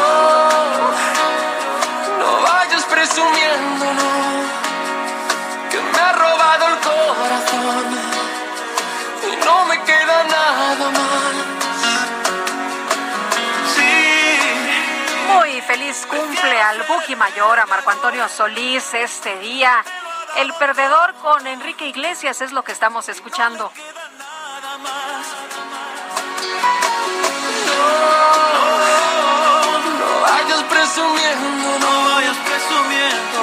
Dicen que los conciertos del Buki son extraordinarios. Vi el otro día un concierto que hizo en España. ¡Qué locura! ¡Qué locura! Lleno total. Es de hace algunos años, por supuesto, antes de la pandemia. Y no, hombre, la gente encantada con el Buki. No me queda nada más. Estamos disfrutando aquí en el Heraldo Radio con motivo de su cumple. Le mandamos un fuerte abrazo. Y nos dice José Alberto Clemente, con ricos rayos de sol en la costa chica de Oaxaca, cuando usted guste visitar. Hombre, siempre gusto ir a, a Oaxaca y qué delicia disfrutar de los rayos del sol. A esta hora por allá en la Costa Chica. Nos dice otra persona que no pone su nombre, buenos días, debería haber otro candidato si no quieren a López de una vez el nuevo y nos ahorramos, como dicen, dinero y trabajo y adelantamos tres años. Oiga, pues, ¿por qué cree que anda promoviendo el mismo presidente la revocación? Son él, Morena y sus simpatizantes, no son los ciudadanos comunes y corrientes, no es la oposición, hombre, son ellos mismos. Eh, Lupita, querida, lindo día a ti Sergio y a todo el equipo que hace posible la realización de este informativo desde el micrófono hasta la escoba y franela que hacen posible.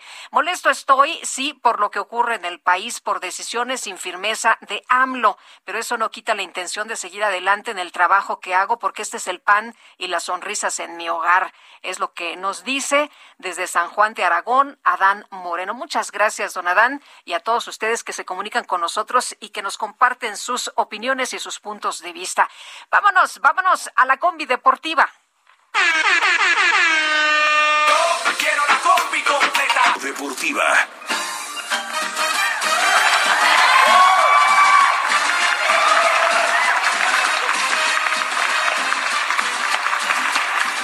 Bueno, para que usted vaya escuchando cómo estamos en la combi deportiva, ya traemos la fiesta encima. Ángel Gutiérrez, ¿qué tal? Muy buenos días. Lupita, muchas gracias. Aquí estamos de nuevo, una vez más con la combi deportiva y no nos quisimos quedar atrás. también traemos al Buki. Al Buki, ¿verdad? Pero un poquito más guapachoso, más sí, alegre. escuché, hombre, que traen la fiesta ya, todo lo que da. Sí, estamos contentos porque es media semana y creo que ya completamos la cuenta. Si el DJ ¿Ya me completaron la cuenta? Ya, Hombre, ¿qué le ya lo que viene, lo que ¿Es viene es para nosotros, sí. El, el amigo Julio Romero va a estar contento. Pero así es, Lupita, estamos con mucha información deportiva porque a pesar de las vacaciones y todo, los deportes Oye, sí hay siguen actividad, con, ¿verdad? Sí hay actividad. siguen con actividad y sobre todo que hay, hay problemas eh, con el COVID-19 Sí, que los está hombre. afectando bastante. Entonces, pues vamos con la primera nota que nos habla del Barcelona. El Barça que acaba de confirmar otros tres contagios de COVID-19 entre sus jugadores de la primera plantilla. Se trata de los franceses Ousmane Dembélé y Samuel Umtiti, así como el joven español Gavi, con lo que ya suman siete casos positivos en el equipo. O sea que nadie se salva, ¿verdad? Nadie se salva y especialmente allá en Europa que pues está pegando Durísimo. Oye, fíjate que estaba leyendo esta mañana que Estados Unidos registró un nuevo récord de contagios diarios con más de 500 mil casos de COVID tan solo en las últimas 24 horas. Así que Sí, aguas, eh, es aguas. algo es algo que nos pone a pensar porque pues es un país con mejores niveles de vacunación que México y con unos niveles de contagio también brutales. Y bueno, siguiendo con el COVID-19, pues el delantero mexicano del Napoli de Italia, Irving El Chucky Lozano, dio positivo a la prueba de COVID-19. Sin embargo, el club indicó que el jugador se encuentra vacunado, es asintomático y se va a mantener en aislamiento en su domicilio. Así que bueno, el Chucky está bien. Y desde Italia nos vamos hasta Ámsterdam porque el Ajax destacó al mediocampista mexicano Edson Álvarez como uno de sus mejores jugadores del 2021. A través de Twitter e Instagram co- compartió un video de sus mejores jugadas de este año. Pues ya, allá Edson Álvarez donde se hizo de la titularidad y es indiscutible. Y bueno, más en, más en información de fútbol, en una entrevista para la cadena CNN, el atacante del Paris Saint Germain, eh, que Kylian Mbappé descartó que vaya a fichar por el Real Madrid en este mercado de invierno, a pesar de que todos los rumores decían que posiblemente sería eh, en esta misma temporada, pues no, él señaló que al 100% es seguro que concluya la temporada con los parisinos. O sea, no se va. No se va, aunque muchos madridistas sí queremos que ya se vaya. No me digas. Y pues pasamos al fútbol de estufa porque acá en la Liga MX se mueven los equipos. Diversas fuentes señalan que el Cruz Azul está por cerrar el traspaso del delantero uruguayo Jonathan El Cabecita Rodríguez, cuyo destino estaría en la Liga de Arabia Saudita. Y por otro lado, los Tuzos del Pachuca confirmaron el fichaje del lateral mexicano Fernando Navarro, quien llegará libre luego de alcanzar un acuerdo con la directiva de León para finalizar su contrato. ¿Eh? Mire. ¡Ay, véale! Apúntele bien.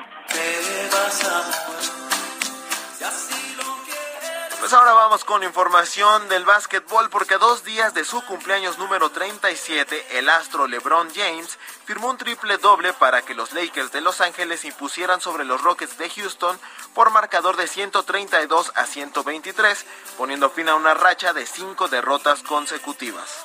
Tengo miedo, tengo miedo.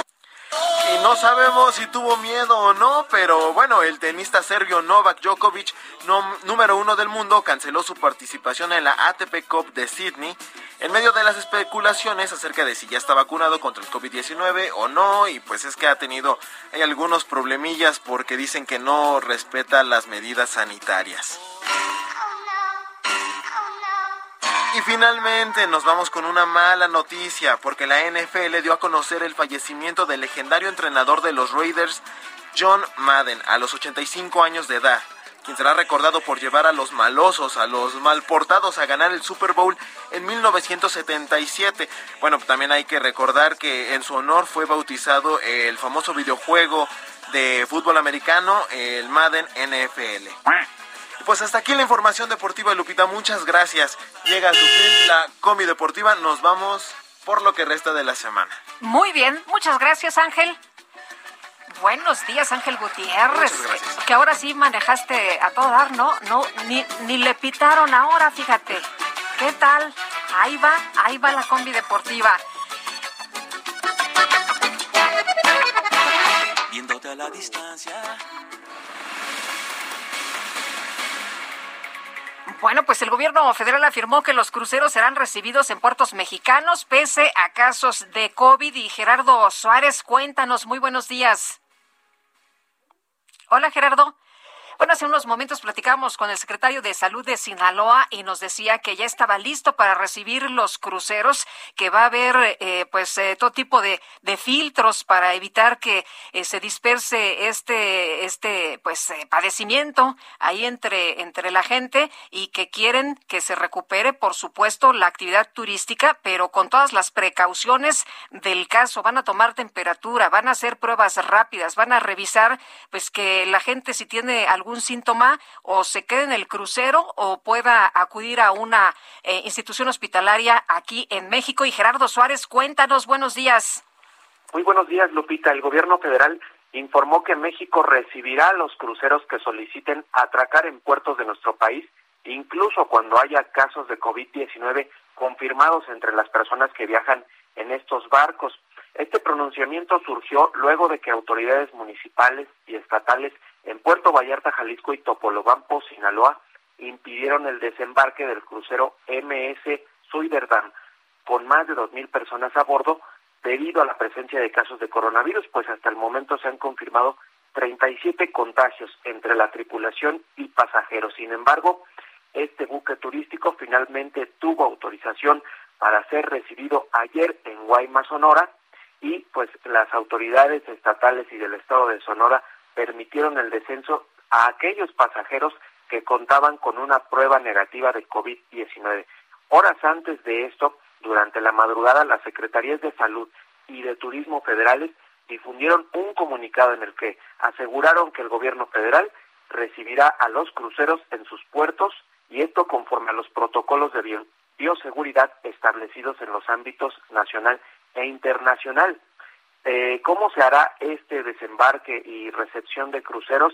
Pues el gobierno federal precisó que se hará de la siguiente manera. En el caso de las personas que viajen y tienen síntomas de COVID-19 o tengan una prueba positiva al virus SARS-CoV-2 durante su trayecto en el crucero, se les proporcionará la atención médica requerida. A su vez, las personas asintomáticas o con un cuadro leve de la enfermedad se mantendrán en cuarentena preventiva en la embarcación y aquellas que presenten síntomas de gravedad serán atendidas en los hospitales de las ciudades en las que se encuentren.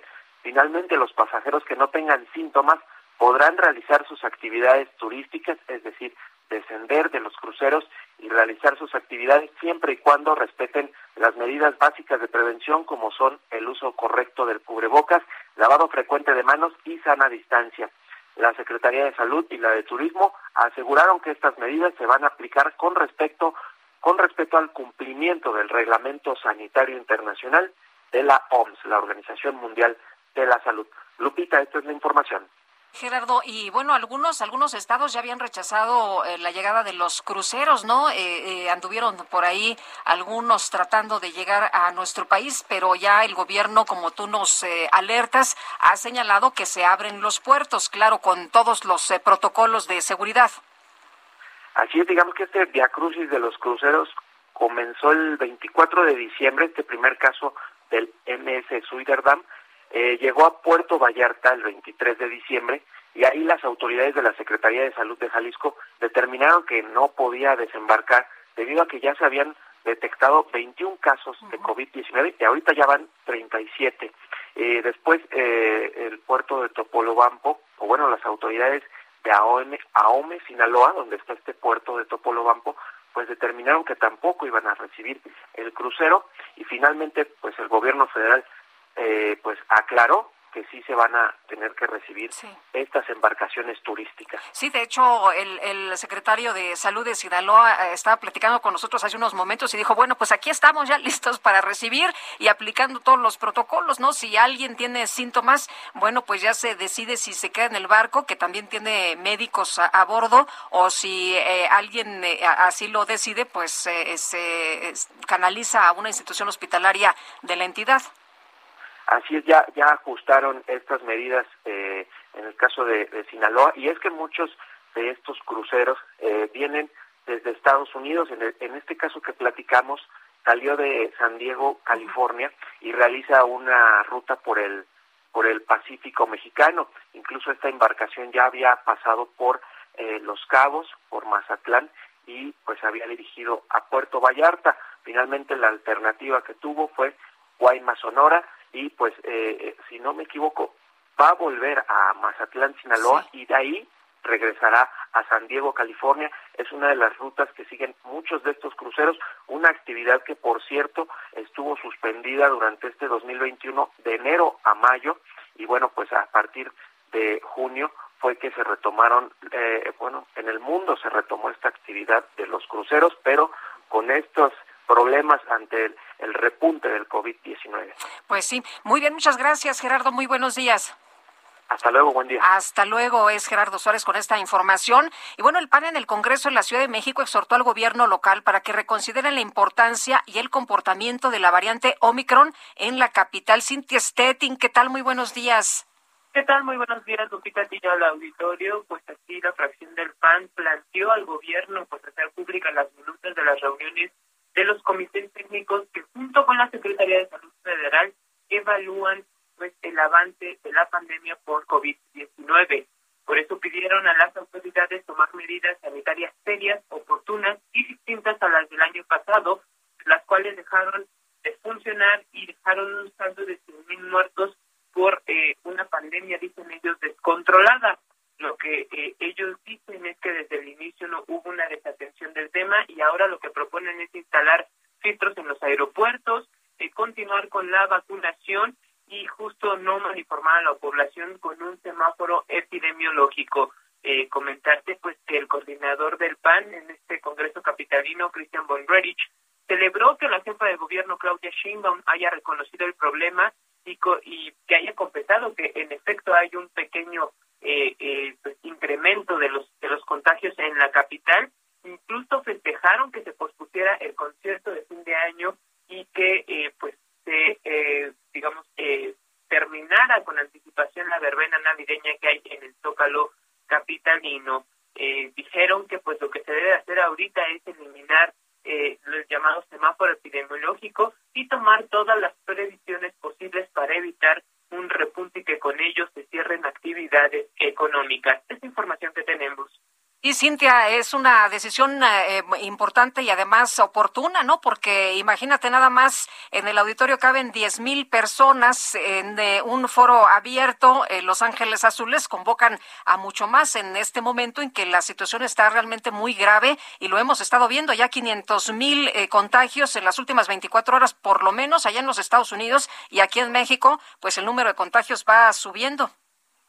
Sí, correcto, Lupita. Por eso ellos desde hace dos semanas, el PAN en el Congreso de la Ciudad habían solicitado que eh, las actividades de fin de año se pospusieran justo para evitar más contagios en los capitalinos para evitar otra crisis económica en la ciudad Pues y por ello pues aplaudieron la decisión que tomó la jefa de gobierno el día de ayer de cancelar estos eventos. Muy bien, Cintia, muchas gracias. Muy buenos días. Muy buenos días, seguimos pendientes. Seguimos atentos, por supuesto. Oiga, Oliva López, la secretaria de Salud de la Ciudad de México, recomendó a los ciudadanos sospechar de padecer COVID si es que presentan síntomas similares a los de un resfriado, por lo que llamó a realizarse una prueba para descartar un posible contagio. Muy importante esto que dice la secretaria de Salud. Y el ministro de Salud en Francia señaló que se establece un nuevo récord diario de más de 200 mil casos de COVID-19. Pues así está la situación, así está la situación grave en el mundo entero. Incrementan de una manera impresionante los contagios. Ya son las nueve de la mañana con 18 minutos. Y está listo Agustín Basabe con su comentario. Agustín, ¿cómo te va? Qué gusto saludarte. Muy buenos días. Un abrazo. Buen día, Lupita. ¿Cómo estás? Buen, buen día. Espero que hayas tenido una feliz Navidad, igual que todo el, tu auditorio, y que venga lo mejor para el año próximo. Esperemos que sí, que sea un gran año este 2022. Agustín, cuéntanos de qué nos platicas esta mañana. Muy buenos días. Pues mira, eh, creo que el tema que está dominando la agenda política nacional es el tema del el INE, de la realización de este esta revocación de mandato que es tan importante para el presidente López Obrador, por lo visto.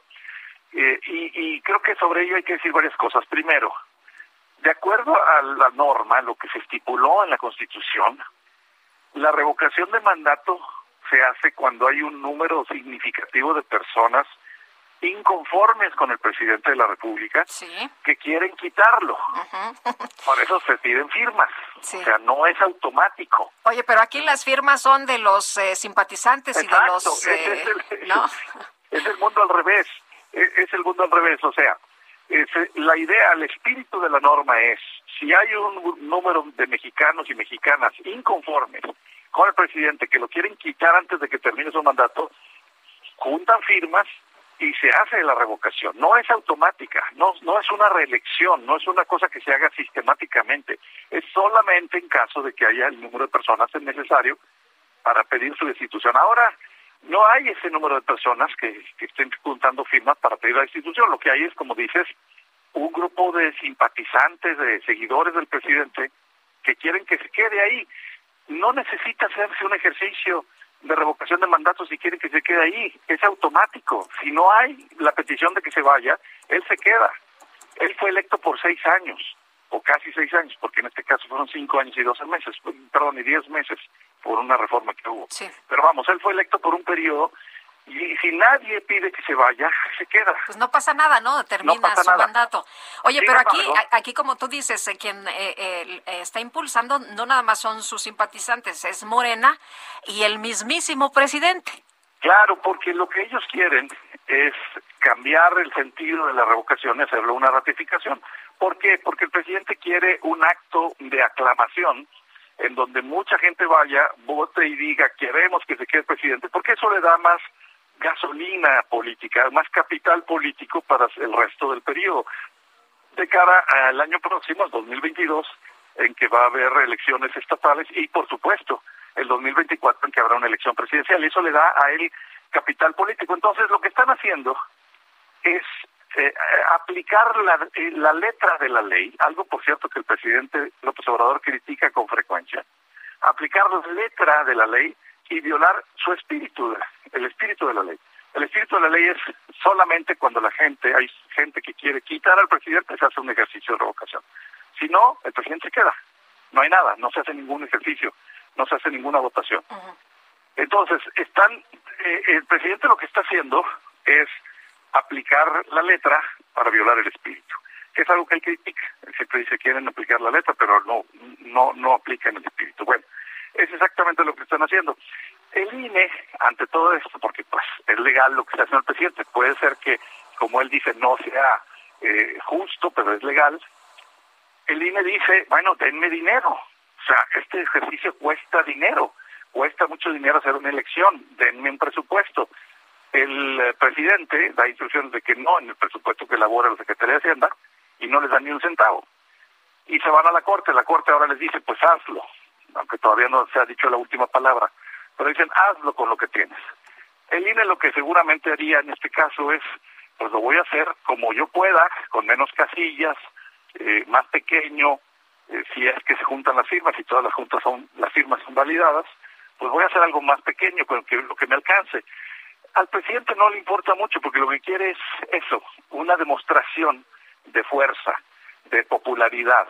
Miren, la gente quiere que me que miren el porcentaje. Y como es su gente, como bien dice Lupita, que es sus propios seguidores los que están, y él mismo los que están impulsando ese ejercicio, obviamente va a ser el 80% o el 90% los que van a decir que se quede. Eso es lo que él quiere mandar ese mensaje y decir soy popular, soy fuerte, tengo capital político y voy a llegar muy fuerte a la elección del año próximo y a del 2024. Ese es todo, ese es el, ese es el asunto. Oye, pero podría salirnos más barato, ¿no? Pues claro. Sí, que, se, que se quede sin hacer el ejercicio y pues ese dinerito podríamos, no sé, utilizarlo a lo mejor en la compra de medicamentos o en algo. Eh, Por supuesto. En algún otro programa. Es que ese es, el, ese es lo, curioso del caso. El presidente que critica tanto el dispendio y que se queja tanto de que se gasta mucho dinero y que habla de la autoridad republicana, está incurriendo en ese en esa idea de decirles, bueno, pues con lo que tienen háganlo, aunque eh, en realidad no pueden, ah, pero háganlo. Y si no, si el presidente realmente quisiera, y si no quisiera ese pleito, porque también quiere desgastar al INE, y también quiere desacreditar a los consejeros actuales del INE. Esa es otra jugada política. Eh, si él quisiera realmente hacerlo bien, pues les diría, ¿sabes qué? Hacienda reasigna una cantidad para el INE para que haga el ejercicio de revocación de mandato. Y se acabó el problema. Lo ha hecho muchas veces, ha reasignado mucho dinero el presupuesto. Pero no lo quiere hacer porque este es un juego de, de una carambola de tres bandas es ah, uno, yo acumulo capital político porque la mayoría de la gente que va a este ejercicio son mi gente, son mis seguidores y van a decir que yo debo continuar. Dos, voy a desacreditar al INE, voy a decir que están tratando de socavarme, que tienen una agenda contra mí y que no quieren hacer este ejercicio porque no son demócratas. Y me preparo pues para darle un golpe al INE, porque a final de cuentas a él no le gusta el INE él dice que él quiere otro órgano diferente, e incluso ha hablado de que esté dentro del Poder Judicial, lo cual a mí me parece absurdo, pero en fin. Sí. Entonces, esa es la jugada, o sea, somos una carambola de tres bandas. Pues muchas gracias, como siempre, Agustín, eh, y bueno, pues estamos atentos para la próxima semana. Te mandamos un abrazo y te deseamos muy buen año. Igualmente, Lupita, saludos al auditorio, buen día. Buenos días. Tenemos que hacer una pausa, regresamos de inmediato.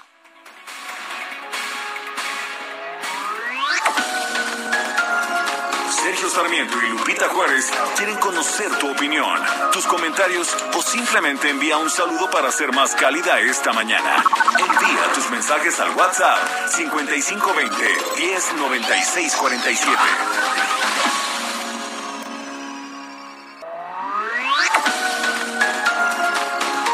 Continuamos con Sergio Sarmiento y Lupita Juárez por El Heraldo Radio. Festejar el cumpleaños de la bendición es igual a llenarlo de amor, felicidad, amigos y, ¿por qué no?, regalos también. Recorcholis lo sabe muy bien y por eso la fiesta va de regalo. Celébralo jugando y llévate gratis la comida, bebida, pastel, dulces y mucho más para ti y tus invitados. Festeja tu cumpleaños en Recorcholis y la fiesta va de regalo. Más información en recorcholis.com.mx. Perdóname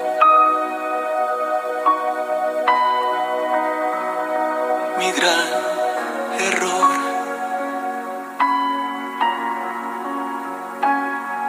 De querer detenerte, pero sufro al verte. Sé que no eres feliz. Olvídame.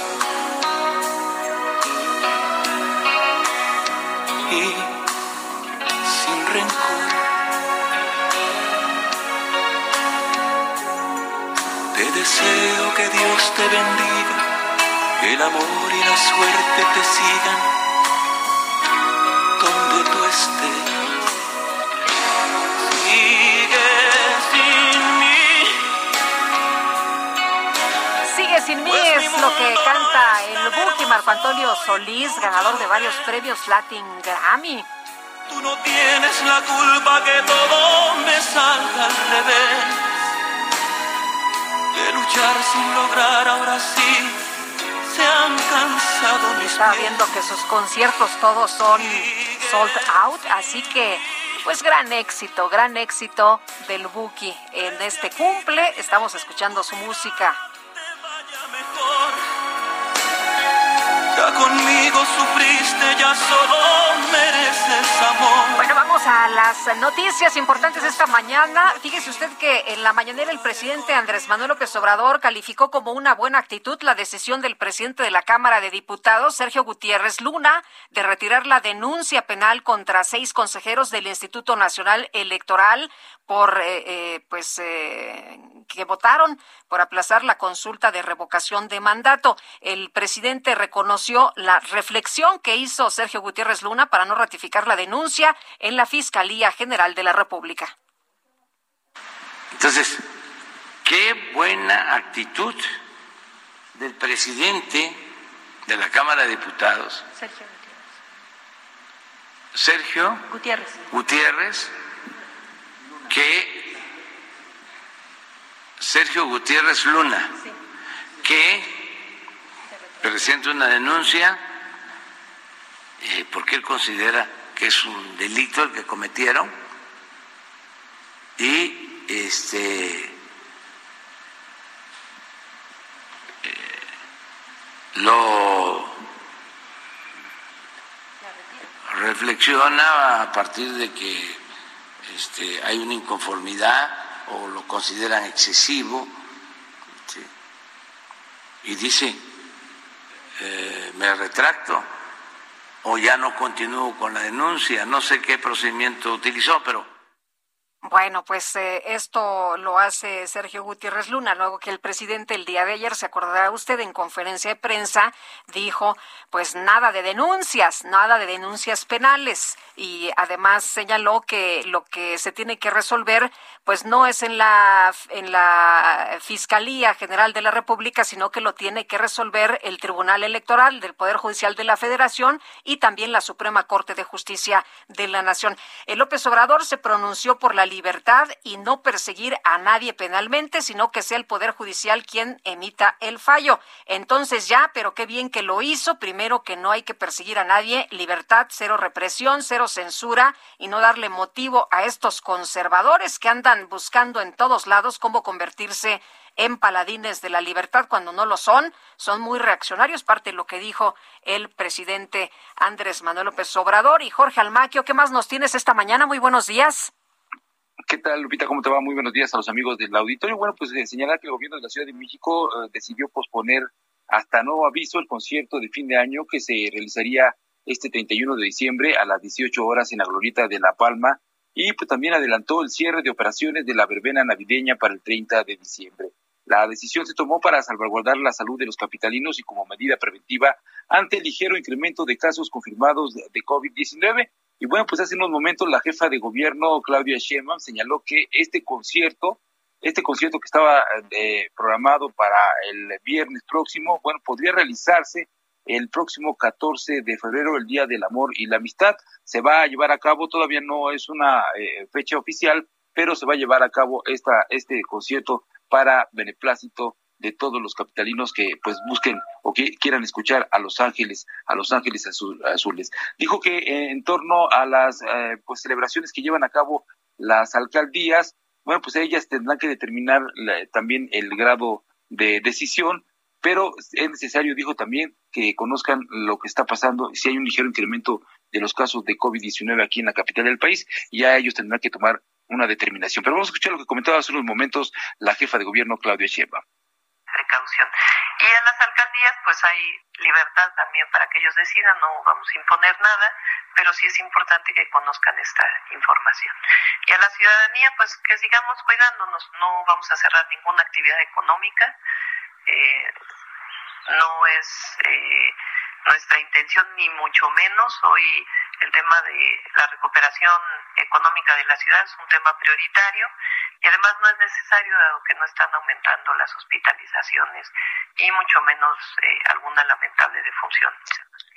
Y bueno, la administración de Claudio Sheinbaum hizo el llamado a los capitalinos a respetar las medidas sanitarias, vacunarse si tienen algún rezago o acudir por dosis de refuerzo si está dentro del rango de edad programado en estos momentos, interactuar en espacios al aire libre o muy bien ventilados, usar cubrebocas en espacios cerrados y públicos, lavarse las manos frecuentemente o utilizar gel antibacterial y hacerse una prueba y aislarse si se detectan posibles síntomas de la enfermedad. De esta manera, bueno, pues la, el gobierno capitalino Lupita pues toma esta decisión, lo aplaza, lo suspende, lo pospone por un por este momento y bueno, podría ser el 14 de febrero cuando se lleve a cabo el concierto nuevamente. Muy bien, pues esperemos que para febrero las cosas estén mucho mejor. Muchas gracias, Jorge.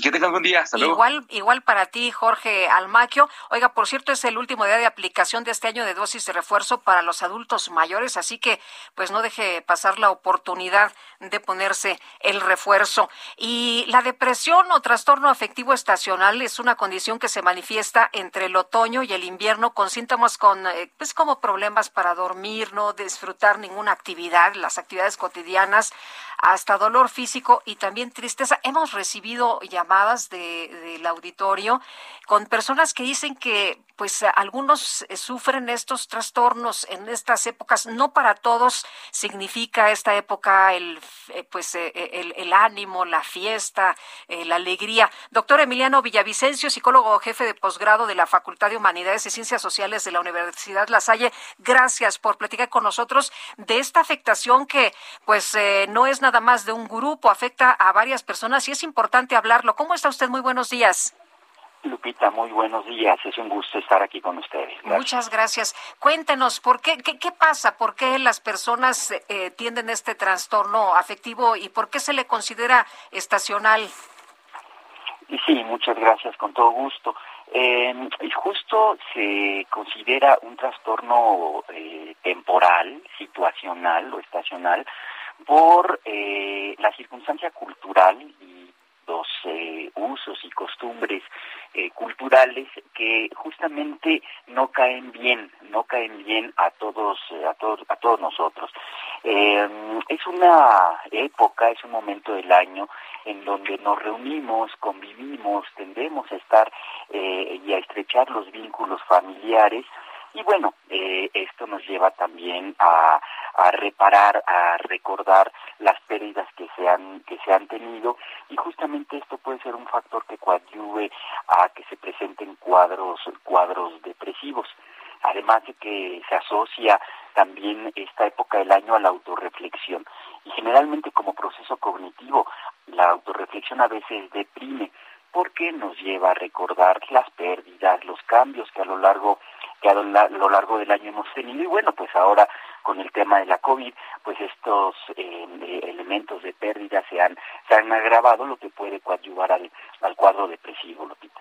Doctor, ¿qué es lo que podemos hacer? ¿Cómo eh, podemos atender estas situaciones? Si ya nos sentimos muy mal, si ya nos detectamos nosotros que, pues que hay algo que no nos deja estar en paz, que no nos deja vivir bien, que tenemos tristeza, que ya tenemos depresión, ¿qué hacemos? Claro, claro. Bueno, primero es importante darnos cuenta que hay factores entonces de riesgo.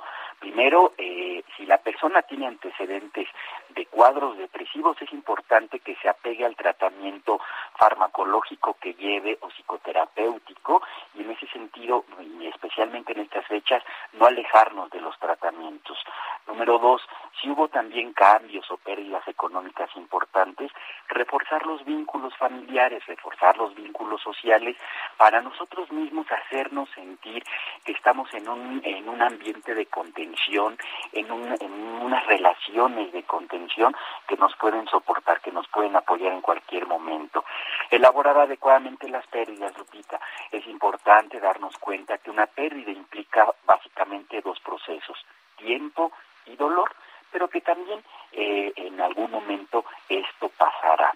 Eh, si, si hay también como antecedente que constituye un factor de riesgo el consumo de sustancias depresivas como el alcohol, que también en estas épocas del año aumenta, bueno, pues eh, moderar, controlar el consumo del alcohol. Entonces sí, tenemos en nuestras manos una serie de factores que podemos atender para disminuir y coadyuvar en un mejor estado de ánimo. Hay personas que pasan estas fechas solas porque pues la familia está lejos o ya no pudieron viajar o hay eh, personas adultos mayores que no tienen familia. Así es, definitivamente. Darnos cuenta sobre todo que eh, estos, eh, eh, estas circunstancias temporales, insisto, son, son eso, son temporales. Si el tema familiar no es el que nosotros deseamos idealmente, reforzar entonces los vínculos sociales con amigos, con amistades, con compañeros incluso del trabajo. Se ha comprobado que las relaciones afectivas fuertes se están dando cada vez más en los centros de trabajo. Entonces, no estoy eh, eh, proponiendo sustituir ni mucho menos, sino solo buscar el vínculo social, el vínculo afectivo en, en los contactos o en las redes de apoyo social que, que tenemos. Muy bien, pues doctor, muchas gracias por platicar con nosotros esta mañana. Muy buenos días. Al contrario, un gusto. Buenos días. Hasta luego. Es Emiliano Villavicencio, psicólogo jefe de posgrado de la Facultad de Humanidades y Ciencias Sociales de la Universidad La Salle. Son las nueve ya con 42 minutos. En Soriana, queso Filadelfia de 200 gramos, 2 por 54 pesos. Aceite Nutrioli de 850 mililitros, 2 por 76 pesos. Y huevo blanco precisísimo con 30 piezas a solo 58.90. Soriana, la de todos los mexicanos. A diciembre 29, aplican restricciones. Válido en Hiper y Super. Pues mediante un comunicado, asociaciones rechazaron la propuesta de un impuesto del 2% a los servicios de entrega gestionados a través de plataformas tecnológicas que hizo el gobierno de la Ciudad de México. Vamos a platicar precisamente con Armando Zúñiga, presidente de la Confederación Patronal de la República Mexicana de la Ciudad de México. Armando, ¿qué tal? Muy buenos días, un abrazo. Muy buenos días, eh, Lupita. Buenos días, Sergio. Saludo al auditorio con mucho gusto. Armando, ¿qué, qué pasa con este 2% a los servicios de entrega a través de plataformas tecnológicas? El gobierno lo ha anunciado, pero bueno, pues hay un rechazo de varias asociaciones. Bueno, nosotros también estuvimos en, en diálogo con el gobierno de la Ciudad de México, con la secretaria de Finanzas. Tuvimos ahí algunas reuniones lo primero que manifestamos es que este impuesto, como quieran llamarle, pues es un mal mensaje porque se había prometido que no se iban a aumentar los impuestos ni a nivel federal ni local. Entonces, lo que necesitamos ahora es confianza para incentivar la inversión y recuperar todavía los casi 100 mil empleos que la Ciudad de México no ha recuperado todavía después de pues de la pandemia de estos dos años. Eh, lo que nos dijeron es que se iba a acotar a, a empresas o plataformas que no estaban este, pagando impuestos y que también se iba a cuidar de que no eh, el usuario terminara pagando este impuesto, lo cual pues vemos muy difícil eh, después de estas pláticas, pues se fue al Congreso, se, se autorizó en el Congreso y pues ahora estamos viendo la, la inconformidad de pues de todos los, los empresarios pequeños y medianos y de hecho los usuarios que somos todos de estas plataformas actualmente. Ahora, Armando, lo que me estás diciendo es que quienes vamos a asumir este 2% somos los usuarios. Eh, eso fue lo que platicamos con las autoridades que este, eh, ellos nos dijeron que iban a tener mucho cuidado para que este impuesto pues no lo terminaran pagando eh, la, los usuarios, nosotros. Sin embargo, pues esto es muy difícil, ¿no? Imagínate cómo van a estar fiscalizando día con día todas estas empresas, entonces eh, pues no, no, no tenemos la certeza de que no se vaya trasladar al usuario final. Claro. Ahora, si no lo pagamos nosotros, lo pagan las empresas y hay empresas que de plano pues no pueden. Así es, pues eh, muchas de las empresas ahorita están tratando de, sobrevivir. Obviamente hay grandes plataformas, pero las grandes plataformas ya pagan a este impuesto incluso de forma federal. Por eso se hablaba también ahí y ellos decían que eran anticonstitucional porque ellos ya estaban pagando un, impuesto federal. Sin embargo, dijeron que bueno, hay muchas este, pequeñas empresas que trabajan para estas grandes plataformas que eran las que no estaban pagando ningún impuesto y que estas eran las que ahora iban a buscar que, pagaran este 2%. Armando, ¿cómo, ¿cómo ves el cierre de este 2021 y qué esperas del año que entra? Bueno, seguimos ahí con la incertidumbre, con esta nueva ola. Afortunadamente, pues en fin de año no no este hubo cierre, sin embargo, ahorita pues ya empezamos nuevamente con la con la incertidumbre, ya hubo la cancelación de algunos eventos en la Ciudad de México, entonces eh, pues todo dependerá de cómo se vaya eh, comportando esta nueva ola y si haya si al final tengamos que hacer cierres nuevamente, nosotros hemos dicho que pues tenemos que redoblar la, los cuidados, pero que no se puede cerrar más la, la, este, la economía, porque bueno, pues eh, hay muchas empresas que están en, en, serio riesgo de quiebra y que apenas empiezan a, reponerse y de hecho no hemos recuperado todavía lo perdido. De hecho, a, a este ritmo, nosotros hemos eh, dicho que van a ser dos años para volverla a estar como antes de la pandemia. Muy bien, pues Armando, gracias por conversar con nosotros esta mañana. Muy buenos días y que 2022 sea mejor que este. Así es, gracias Lupita, les mando un cordial saludo. Muchas gracias, Sergio. Agradezco el espacio. Un abrazo. Hasta luego. Armando Zúñiga, presidente de la Confederación Patronal de la República Mexicana de la Ciudad de México. Son las nueve ya con 48 minutos. En Soriana sabemos que es tiempo de dar. Lleva la molida de res 80-20 o la pierna de cerdo sin hueso fresca a 84.90 el kilo y el lomo de cerdo natural a solo 89.90 el kilo. Soriana, la de todos los mexicanos. A diciembre 29, aplican restricciones. Válido en Hiper y Super. Tengo este resumen de lo más importante. Esta mañana el presidente López Obrador advirtió que la consulta de revocación de mandato se va a realizar de una forma o de otra. Insistió en que los ciudadanos pueden organizar este ejercicio. Consulta va a haber de una forma o de otra, pero tiene que haber, porque tiene que quedar el presidente, porque es un mandato constitucional y a lo mejor lo que ellos no quieren es que hacia adelante, porque se sentían intocables, no se podía tocar al intocable. Entonces, la democracia participativa es que si la autoridad se porta bien, sigue, se porta mal, para afuera. Por otro lado, el presidente exhortó a los consejeros del Instituto Nacional Electoral a ser realmente imparciales y no aceptar las propuestas indecorosas. Recomendaría respetuosamente a los miembros del INE, del Consejo, primero que respeten al pueblo, que no piensen nada más en el aparato, que no piensen nada más en la esfera de la llamada sociedad política. Segundo, que sean verdaderos jueces, que no puedo decir una mala palabra, pero que manden a, a sus oficinas, a sus casas, a los que llegan a sonsacar, a hacerles propuestas indecorosas, para que se beneficie a un candidato en contra de otro. La jefa de gobierno de la Ciudad de México, Claudia Sheinbaum, afirmó que es muy probable que la aplicación de una dosis de refuerzo de la vacuna contra el COVID-19 se abra a otros sectores de la población, además de los adultos mayores y el personal de salud. El Tribunal Europeo de Derechos Humanos pidió al gobierno de Rusia que suspenda su decisión de disolver la organización civil memorial. El secretario de Estado de los Estados Unidos, Anthony Blinken, informó que su país va a nombrar a una emisaria para defender los derechos de las mujeres de Afganistán.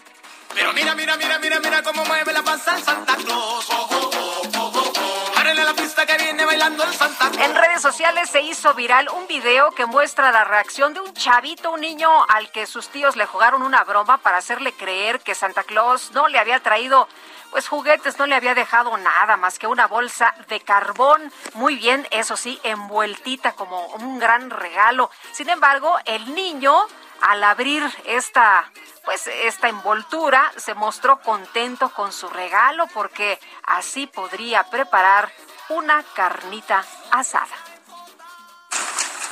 ¿Qué te trajo? Carbón. Puro carbón. ¿Puro carbón me trajo? ¿Por qué crees que te trajo carbón? Sí, yo ya no pensaba que quería eso. ¿Qué pasó ahora? El asada. Lo bueno es que Santa me trajo eso, ¿verdad? Sí, pues. Para hacer carnita asada. Yo pensaba que eran unos carnitas. Bueno, pues qué ve, le quisieron, eh, cómo ve, le quisieron jugar esta broma al chavito y eh, este niño, pues ahí hay que hacer todos así, ¿no? Hay que ver la vida con optimismo, carbón, pues para la carnita asada. ¿Cómo ves, Gerardo Galicia? Buenos días. que nos pase la receta y un poco de carbón, y ya Lupita, estamos ya recorriendo las inmediaciones de la central de Abasto de Iztapalapa encontramos mucha cebolla. Acá no va a batallar el, el pequeñín. Y fíjate Eh, que para la salsa. Ay, a su cilantro.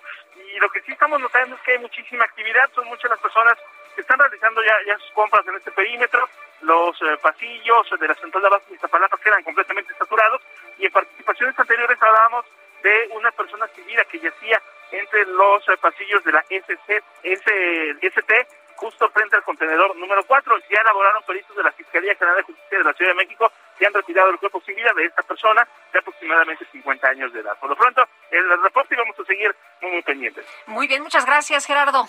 Hasta luego. Hasta luego, muy buenos días. Y tenemos también información desde Avenida San Pablo. Israel Lorenzana, de nuevo contigo, cuéntanos. Lupita, muchísimas gracias. Ya hemos recorrido parte de Avenida Circunvalación, desde la Avenida del Trabajo, el Eje 1 Norte y prácticamente hasta Fray Servando. Ya hemos encontrado carga vehicular, hay que recordar que es todo un corredor comercial esta zona, por ello tenemos actividad importante tanto del transporte público como los vehículos que van con dirección hacia la Avenida San Pablo o hacia la zona de Fray Servando. Hay que anticipar su paso por varios minutos, ya que superando precisamente la zona de Fray Servando, la circulación mejora para nuestros amigos que van con dirección hacia la calzada de la Viga. A manejar con mucha precaución, Lupita, la información que te tengo. Israel, muchas gracias. Muy buenos días, Israel Lorenzana. Hasta luego. Bueno, pues tome en cuenta cómo está la ciudad a esta hora.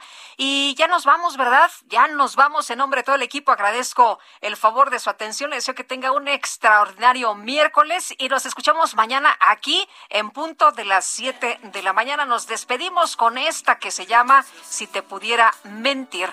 Y pásenla todos muy, muy bien. pensamiento que me habla de ti.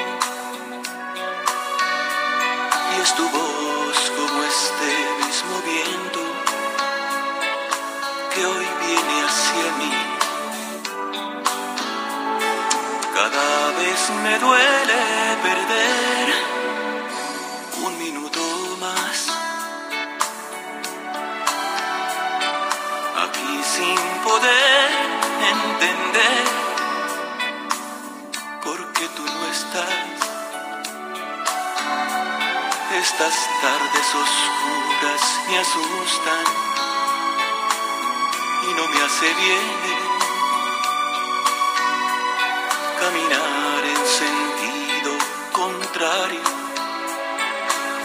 a lo que es mi Edén. A veces